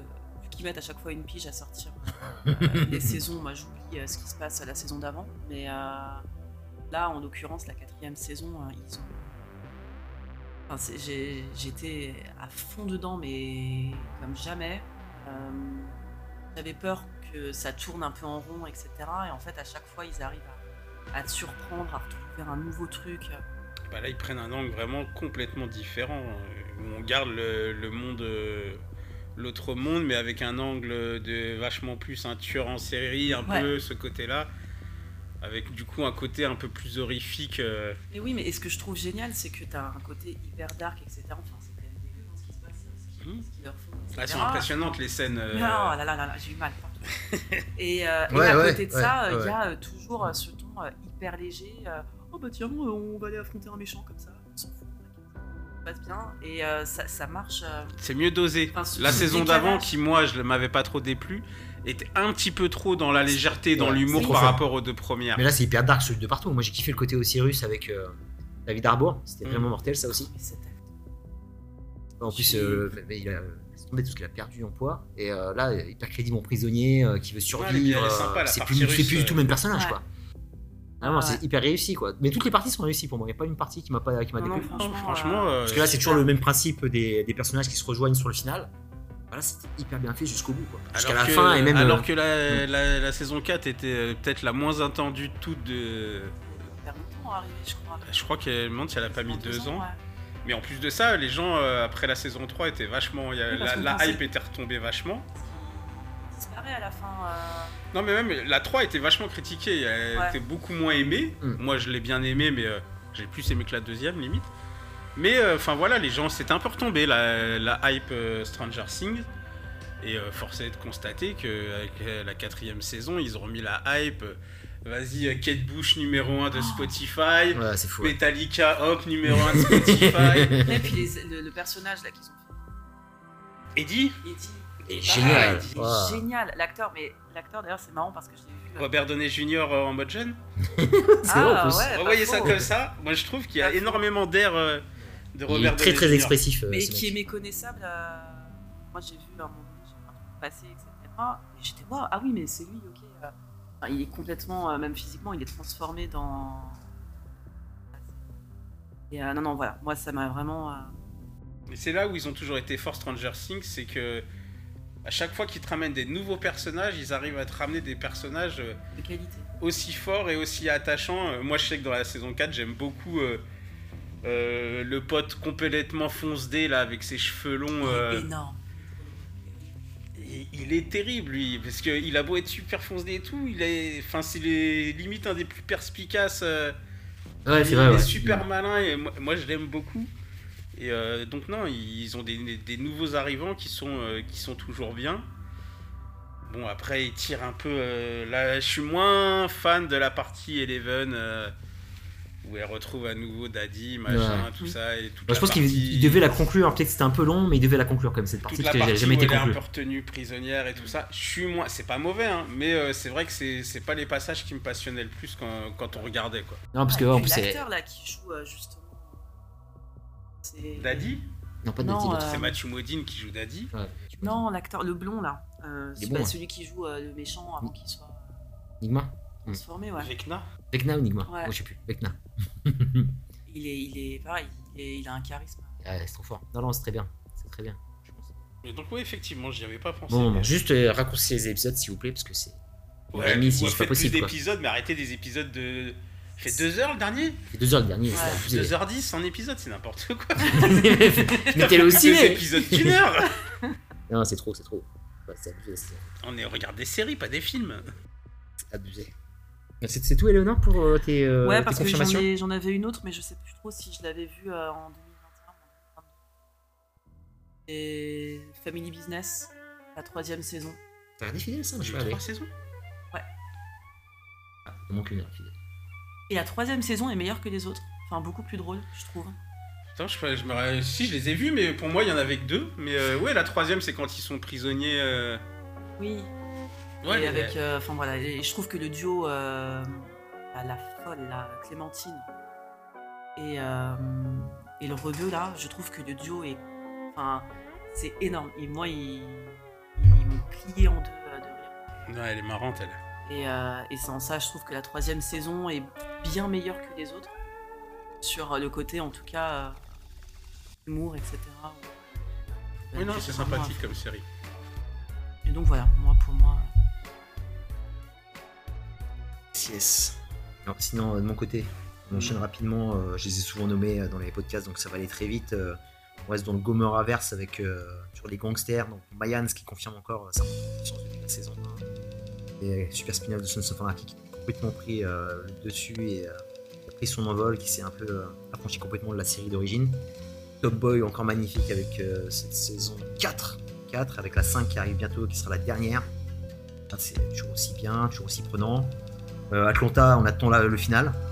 Parce que là, c'était une saison complètement folle aussi. On a, on a débriefé avec Fidel, c'était un peu n'importe quoi, mais euh, j'ai toujours bien kiffé quand même. Elle est arrivée là, la nouvelle. Elle arrive en décembre. Bah, elle arrive demain. Je crois que c'est demain le premier épisode. 4 décembre, je crois. Il me semble qu'elle est. Arrivée est- J'ai déjà vu passer, ouais. Ah, ok. Très bien. Donc, ça arrive, euh, ça arrive ce mois-ci. Euh, White Lotus qui confirme, et la saison 2 en cours, là, qui est, qui est vraiment génial. Une question en vacances en même temps, ça fait peur. Euh, les finales, parce qu'il y a beaucoup de séries qui s'arrêtent. Si magnifique, Ozark magnifique, Call Saul magnifique, Viking Blenders magnifique. On attend, alors c'est un faux final parce que apparemment il y a un film qui va arriver au cinéma. Donc on attend ça de pied ferme. Parce que c'est tellement bien Pikey. Pareil, on attend aussi. euh, J'espère qu'après ça, ils, ils iront faire tabou, s'il vous plaît. Animal Kingdom aussi magnifique. Hein. J'étais le seul à la regarder, Animal Kingdom euh, sur Terre. Personne qui était avec moi. Une autre aussi qui. Alors, une autre que je cite, parce qu'on l'a pas cité, c'était cette année, c'était The Boys, qui était vraiment génial, mais c'est pas une fin ça, mais c'était génial, The Boys. La dernière saison était top. Oui, putain, j'ai pas cité The Boys. The Boys magnifique, voilà. Quand on parle de séries super-héroïques qui cartonnent, euh, là on a eu Peacemaker et The Boys, on était vraiment gâtés au niveau super-héroïque cette année. Encore magnifique, euh, qui complètement, moi je, je- je kiffe le, le comics, mais euh, ça a limite maintenant rien à voir avec le comics. Ils prennent certains arcs qui, qui modifient complètement et ça passe très bien. Et un autre comics aussi qui s'est fini cette année, The Walking Dead, qui s'est fini cette année, qui s'est fini euh, dans la souffrance pour moi parce que je pense qu'il y a vraiment des saisons de trop. Mais il y a eu quand même euh, de bons moments. Et en fait, euh, malheureusement par rapport à cet épisode final, qui reste correct sans être fou, qui reste logique et correct, parce que des fois il y a des réactions de personnages. Avez passé des années ensemble. Il y a quelqu'un qui vient de mourir devant toi et. bientôt. Barre quoi, j'étais choqué, hein. Père Gabriel, j'étais un peu bizarre, un peu bizarre parce que c'est c'est ta meuf, hein. qui- Enfin bref. Spoil. Bon, c'est pas grave, parce que là, je pense qu'il y en a plein qui Non, vont canner quand même. Il faut quand même que que- quelques-uns Bah, moi, c'est ce que je En fait, reproche. Moi, plus- ça, manque de morts Ouais, euh, ça manque de importantes. Mais en fait, rapport aux premières En fait, voilà, juste pour te où- dire, pour pas spoiler Eleanor, en gros, il y a quelqu'un qui meurt dans l'épisode qui était un peu un nobody qu'on n'a pas vu beaucoup dessus. Il m'a beaucoup plus touché que la mort de cette personne euh, que j'aimais beaucoup. Et euh, ça m'a beaucoup plus touché parce qu'on va vraiment mourir. Cette personne, l'autre, on la voit pas vraiment mourir. Bref, c'était moyen. Et en fait, là où j'étais charmé, il y a quand même euh, une heure d'épisode. En fait, j'ai kiffé les 4 dernières minutes. Parce que les 4 dernières minutes, c'est du Walking Dead qui fait le lien entre tout. C'est sur 4 minutes. Il se passe ce qui se passe parce que là, on n'a pas vu. Mais là, j'ai eu du frisson. Et en fait, c'est pas une fin. Parce que Moi, putains fru- été frustré par Bah oui, mais il y a des putains de spin-off et en fait là ils ont fait un super teasing et tu te dis mais vas-y balance tout de suite quoi. Non, mais ce teasing, moi, j'aurais voulu l'avoir dans l'épisode. Dans l'épisode, ah je pense que c'est bien foutu quand même. C'est beau, en plus j'ai pas arrêté de regarder derrière et même euh, la voix de ces acteurs qu'on apprécie beaucoup. Et même, euh, même euh, la, la teinte. Non, moi, j'attendais le retour de gens. Je voulais. Ouais mais là, Je en fait, voulais les moi je pense que Commonwealth il est, il est foiré parce que je trouve qu'il est trop en carton pâte. Commonwealth on dirait Disneyland quoi. Tu vois. C'est un peu Disneyland, euh, tu sais le, le décor en carton pâte. euh, Voilà, c'est pas le terminus, c'est pas la Mais prison, c'est pas. qu'une- C'est qu'une partie du Commonwealth. Ouais, mais en fait, c'est pas la. Je sais pas comment dire. euh, il, il est pas, je l'ai pas trouvé palpable comme, euh, comme je l'attendais. Parce que Commonwealth, pour moi, c'est quand même l'apogée de The Walking Dead. Je suis un peu déçu. Mais par contre, quand je vois euh, ce qui se passe par rapport à un certain personnage et quelqu'un d'autre, ben là, je retrouve le The Walking Dead où ça tabasse, quoi. Tu vois, je suis, oh purée, la frisson là, quoi, tu vois. Ah, mes poils, ils sont hérissés là, je me suis dit, purée, balancez ça, quoi. Qu'on en finisse, parce que je commence à en avoir marre des spin-offs, quoi. Parce qu'il y a quand même, il y a quand même trois spin-offs qui nous attendent. Euh, en fi- France. En France. Ouais, dont un en France avec Daryl, tu peux tourner. Il cherche des figurants sur Facebook. Vas-y. Je, je connais Fois, ça il y a plus. des photos, il était au Carrefour Market de je sais pas où. Donc voilà, il y a plein de trucs, tu te dis, mais comment il a pu se retrouver là-bas? Eux, ils vont aller à New York. Parce qu'ils ont déjà du mal à bouger de leur, de leur région là-bas. Parce qu'on parle d'exploration. en France, quoi. Donc euh, il y, a, il y a certains personnages, on n'a pas fini leur histoire. Il y a Fear the Walking Dead, qui est pas fini. Enfin bref, c'est pas fini encore. Et euh, c'était pas une, une fausse fin, quoi, mais euh, un, peu, un peu déçu par rapport à tous les autres personnages qu'on verra plus.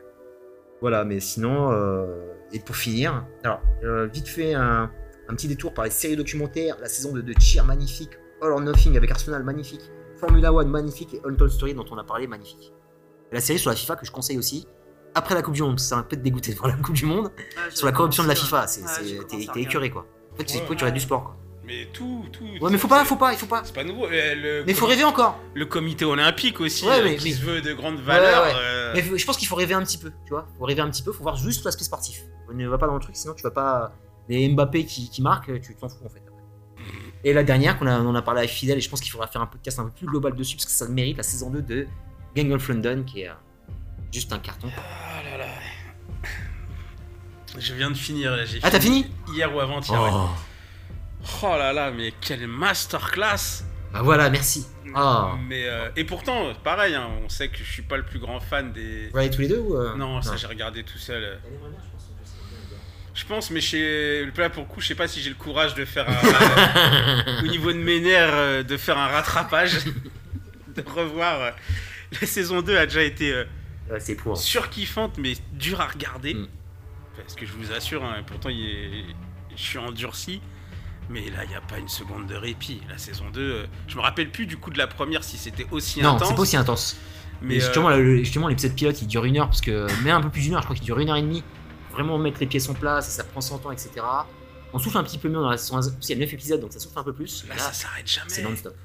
Jamais. Ouais. Et puis la, la musique, j'ai l'impression qu'ils ont level up euh, Voilà, merci, la purée. musique aussi. Moi j'ai téléchargé direct, la bande son elle est trop ouf. Et le tout fait que, oh là là là là là là, même si bon, je suis pas entièrement d'accord avec la fin, Sur qui Sur quel euh, perso? Hum, sur euh, sur le personnage. Ah, ok. Donc, mais euh, les scènes de, de tape un petit peu moins impressionnantes d'un point de vue technique. Enfin, euh, Oui, oui, tu oui. vois ce que je veux dire On sent que c'est pas Gareth, euh, c'est plus Gareth. Evans derrière la Il caméra. essaye, il essaye. Il essaie de faire les effets Gareth Evans avec la caméra embarquée sur ça les reste, chutes. euh, ça reste toujours aussi intense, Mm.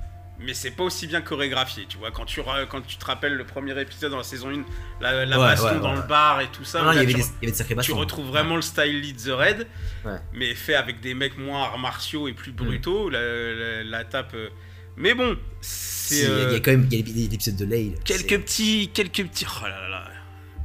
Bon, j'aurais un bémol aussi sur euh, tout un tas de choses. euh, Sur comment ça se retourne. C'est ça Il y a des choses qui se retournent un peu, un peu Sur- facilement. comme dans d'autres séries, euh, des gens qui sont censés être morts, qu'ils sont plus.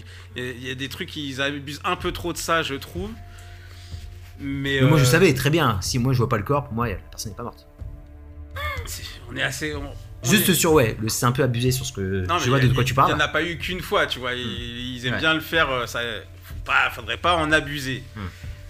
Mais, euh, mais sinon, non. Et là, comparé à Gomorrah, tout ça, là, on est dans du. Ça doit être une, une série, on est dans du vrai cinéma. On sait que ce qu'on Oui. regarde, c'est de la fiction. C'est de la fiction. ouais. c'est over the top. Ce que je disais tout à l'heure au sujet des Sons ou euh, de, de tout le sacking et tout, là on est à fond dedans, c'est pareil, c'est mais où est la police? Je veux dire, t'as des fusillades en plein marché, des machins, des trucs, il n'y a Non, jamais mais de la, keuf. la, la- la- se se buter dans Game of Thrones. Il y a quand même une meuf euh, du MI5 qui se fait buter comme ça au fusil à pompe. Ouais, mais de manière générale, enfin, ils agissent vachement quand même. Personne n'a peur d'eux, quoi. euh, Enfin voilà, c'est anecdotique. C'est la lumière du jour. En fait, à un moment, euh, enfin, ce, ce, ce- qui ce plan où, on voit Elliot avec euh, London qui s'embrasse de quartier en quartier Il y a- il y a- tu sais, On entend juste les, les médias qui parlent attention, ça brûle ici, ça brûle ici, ça brûle ici. Enfin, c'est la guerre civile quoi. En fait, personne ne bouge quoi. Ça change rien.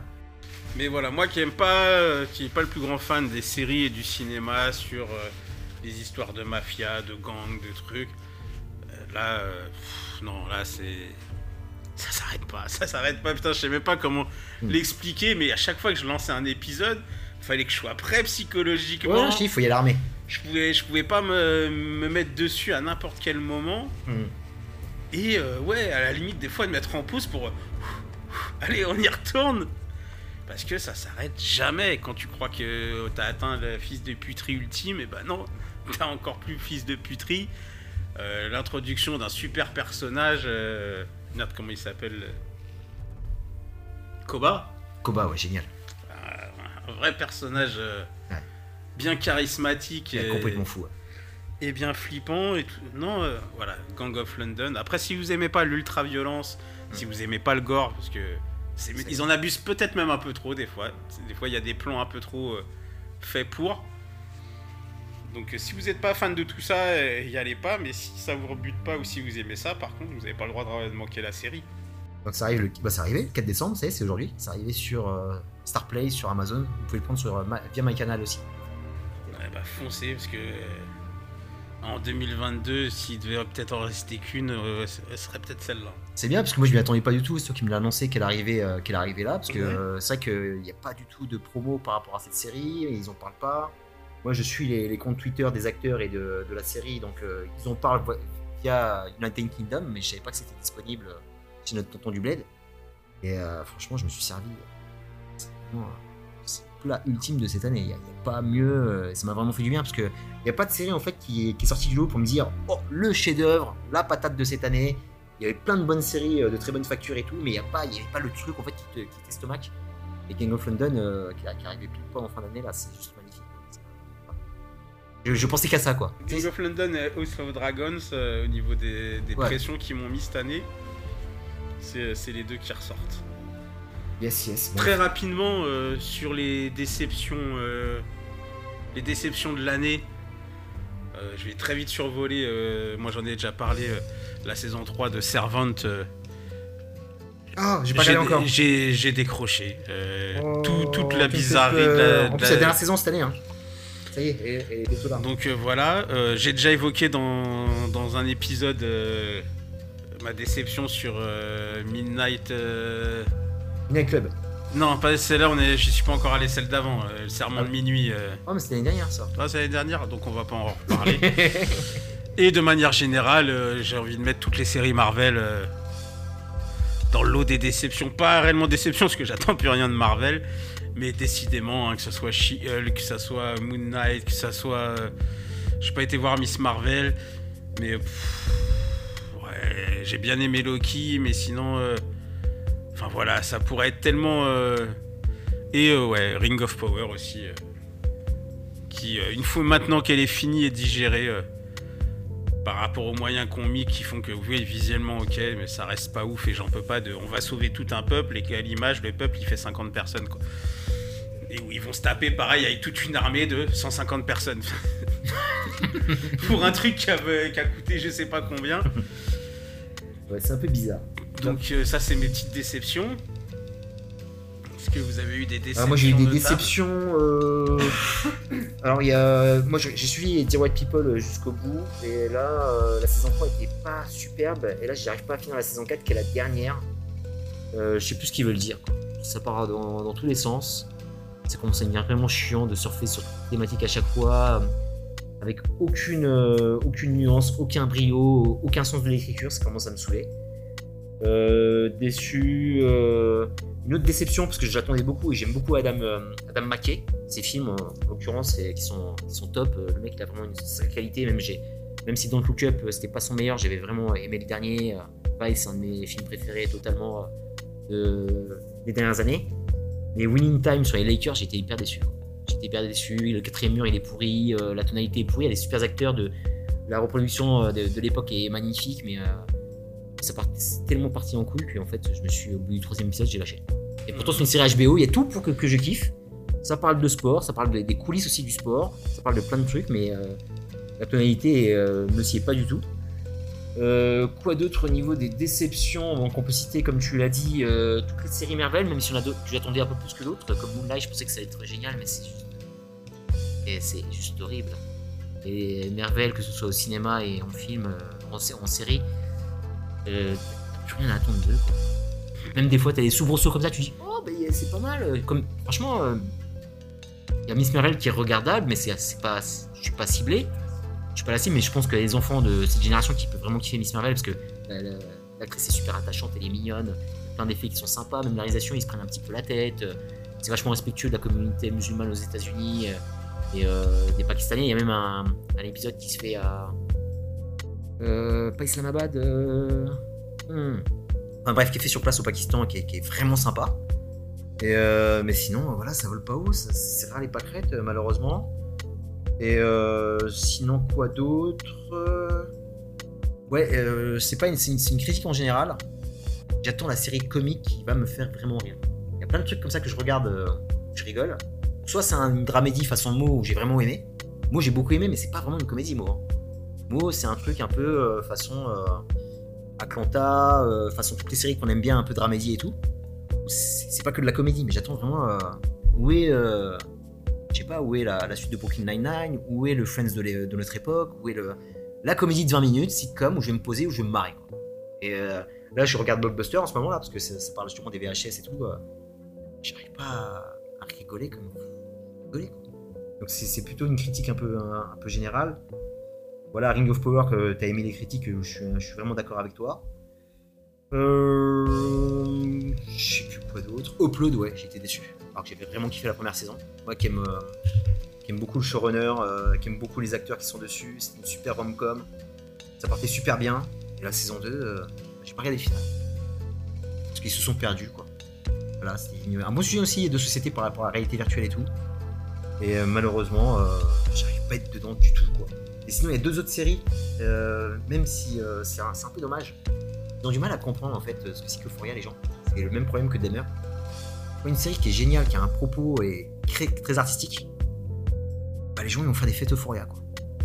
Et ils oublient que c'est quand même une série sur une personne qui est addicte à la drogue, avec des petits bourgeois qui sont complètement paumés, qui sont sexués de manière exponentielle. Hein, ça part un peu dans tous les sens. Hein.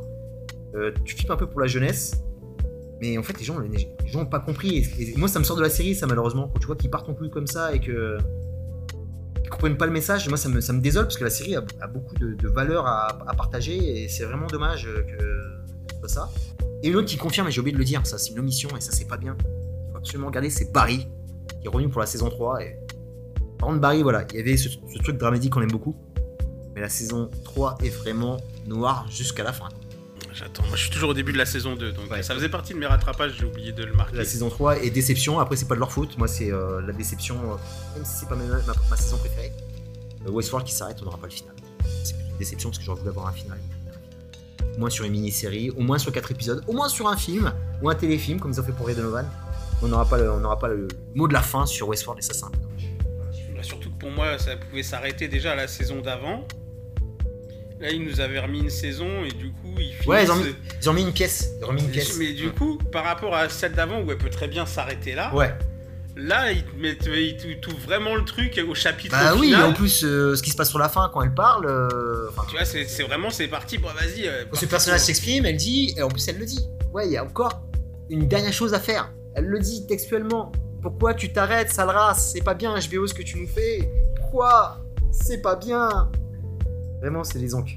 C'est les anques et. euh, voilà, je pense que j'ai fait un peu le tour là. et J'ai un peu. euh, j'ai un peu... Des déceptions, toi, Ellie, cette année? Euh, alors déception, ouais, sans en être vraiment une, mais euh, ce qui a pas etc. C'est Walking Dead. C'est en fait moi j'ai sur Netflix. Ah. Et là où j'en suis, euh, C'est dur là. hein. bah, j'ai commencé, euh, j'ai recommencé et puis j'ai réarrêté. Surtout qu'en fait là je me suis fait les comics. euh, c'est vrai que j'ai, enfin les comics tu t'arrêtes pas une seule, euh, une seule seconde, c'est, c'est fou comme rythme. Et là, j'arrive pas à comprendre euh, pourquoi euh, tu passes 3 heures sur le même. 50 épisodes sur le même. Ça avance pas quoi. Enfin, là où j'en suis, ça avance pas. Donc je sais que c'est un mauvais moment à passer. Mais. euh, Moi, j'ai bien aimé cette dernière saison, là. Alors je suis pas sur la dernière moi encore, justement. Je crois que euh, je dois en être euh, à la deuxième partie, deuxième partie de la 9. Non, quand ils sont un peu euh, tous euh, dispatchés, là, tu en sais un peu plus. euh, Alors, est-ce que c'est parce que j'ai vu Daryl qui fait sur une autre meuf? C'est peut-être ça qui m'a un peu fait, tu vois, un peu désenchanté. Mais je sais pas, j'arrive pas. Mais je vais, je vais y retourner et puis je vais. Je pense qu'après, je vais, je vais rekiffer, je vais continuer avec eux. Mais Non, moi, j'ai bien. La dernière, j'ai bien aimé. Je trouve on y retrouve pas mal de, de choses qui étaient bien dans les premières saisons. Ouais.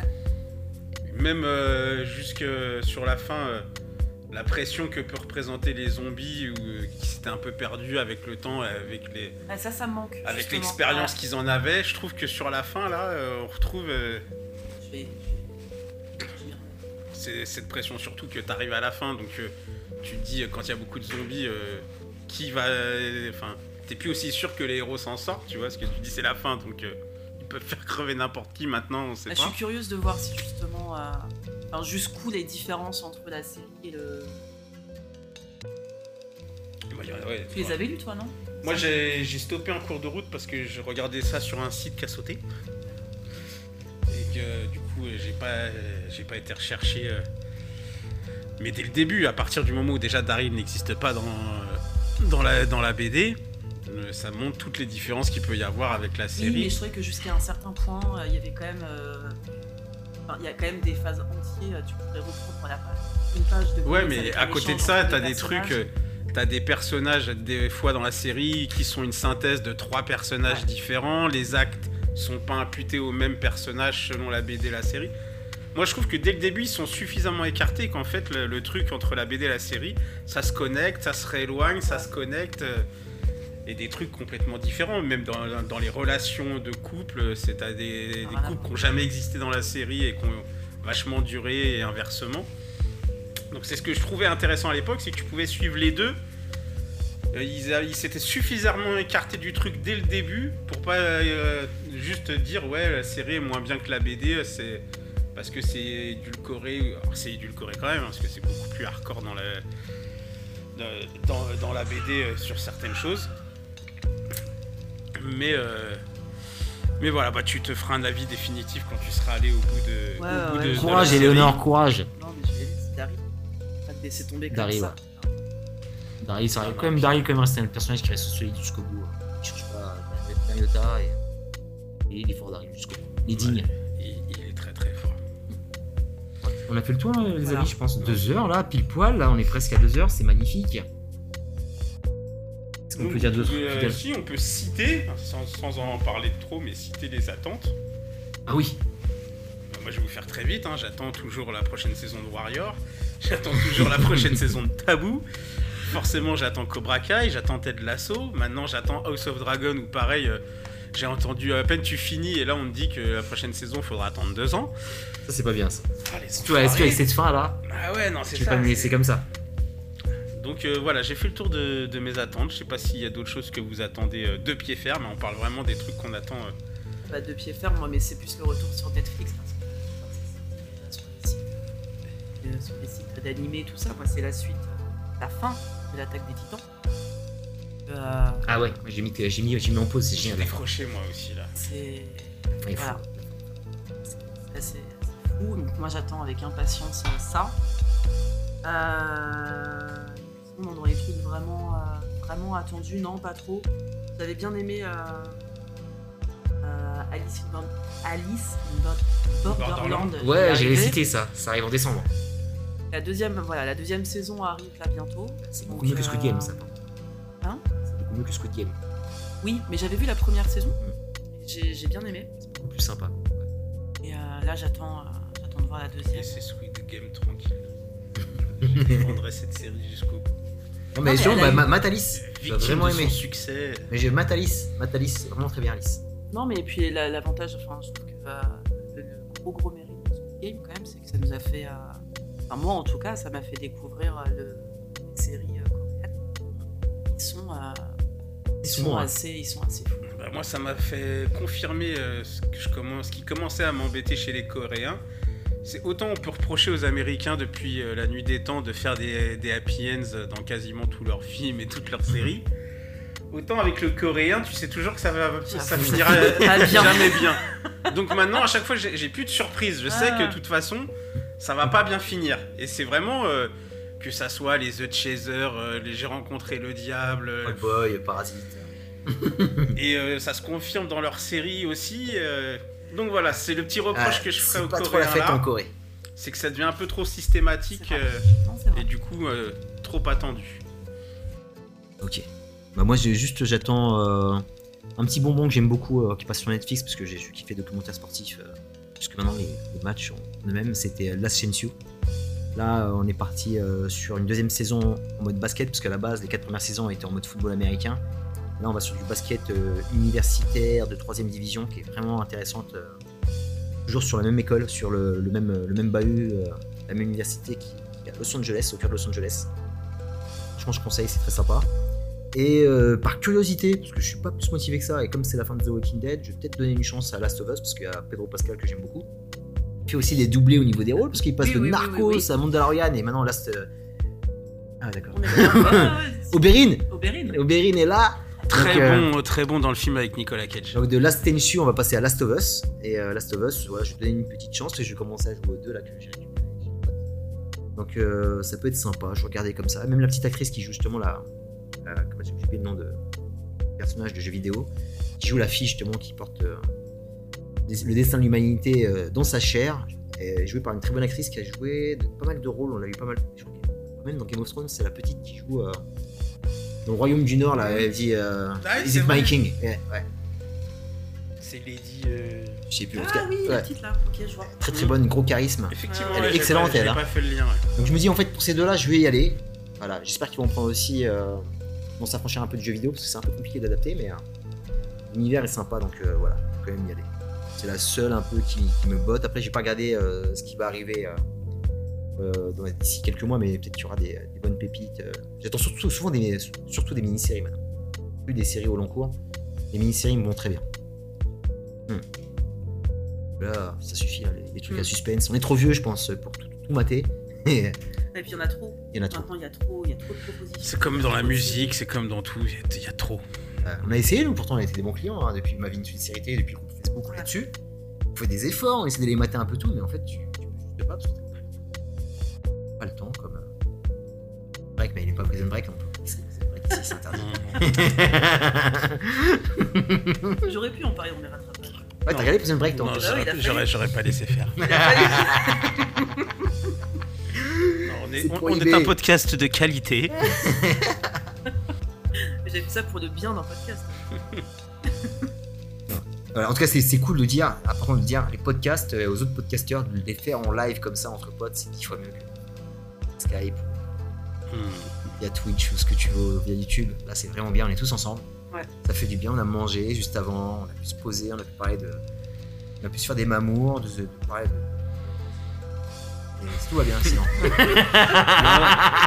C'est- cool. Un petit, un petit peu pressé par le temps parce que pour vous resituer, parce que le podcast sortira euh, sûrement fin, dé- fin décembre, vu qu'on vient d'en sortir un. Mais on enregistre présentement là euh, à 10 minutes du coup d'envoi de France-Pologne. Donc, euh, en ce qui me concerne, je vais aller vite me mettre euh, devant le match. Quand le podcast sortira, peut-être que ça fera rire les gens parce qu'on sera peut-être pris 3-0. Non. Ou euh, peut-être euh, on sera pris une Moi, branlée. Je vais euh, moi. on sera peut-être pris une branlée de tour suivant. Non, ou peut-être qu'au moment où on parle, on est de nouveau champion du monde. On le sait pas encore. Ah bah ouais, ce sera on Mais quand on sortira, je crois que la finale c'est le 18, donc le podcast sortira après. Ouais. Donc euh, ça aura été joué. Bah, sachez que à l'heure actuelle, à l'instant T, euh, on est encore enthousiaste. Et, et- et on verra ça. Cette Coupe du Monde est assez particulière, même dans Ouais, les imprévisible. équipes éliminées, dans tout ça, c'est assez. Très très Ouais. imprévisible. Même hier, euh, euh, l'Australie, ils pouvaient revenir. Hein. C'était un truc de fou. Donc euh, c'est euh, ça la rend un petit peu plus intéressante qu'elle l'était à la base. Parce que on peut euh, avoir peut-être la surprise pour la première fois d'un d'un champion du monde euh, pas attendu. C'est sympa, ouais. Donc on verra. Et voilà à peu près. euh, Donc c'était notre petit bilan euh, 2022. On se retrouve euh, maintenant euh, en 2023 euh, pour la suite euh, des aventures de ma vie est une série télé. On essaiera d'upgrader tout ça et de faire des choses un petit peu différentes avec un peu plus d'invités, avec euh, des nouveaux angles. On essaie de préparer euh, un petit numéro avec euh, sur les openings et où donc on inclura un petit peu de musique euh, à écouter. euh, un petit peu comme euh, nos amis de VHS et Canapé quand ils font leur, leur scoring, Yes. où ça parle de musique de film. Mais là, on s'est dit que ça serait bien de parler un peu des, des musiques euh, des, des séries. Alors, à la fois des musiques euh, des génériques, ou alors parler de, du visuel de ces génériques-là. Ça sera un mélange des deux, parce que des fois les musiques sont pas les plus intéressantes, mais le visuel qui les accompagne euh, vaut vraiment son pesant d'or. Donc on vous prépare ça et d'autres euh, petites surprises. Et puis voilà, euh, amusez-vous bien, passez de, de bonnes fêtes euh, de fin d'année. Et puis euh, on vous dit tous euh, à l'année prochaine. Bisous, bisous, à l'année prochaine. Bisous. Passez de bonnes fêtes. Peace. Peace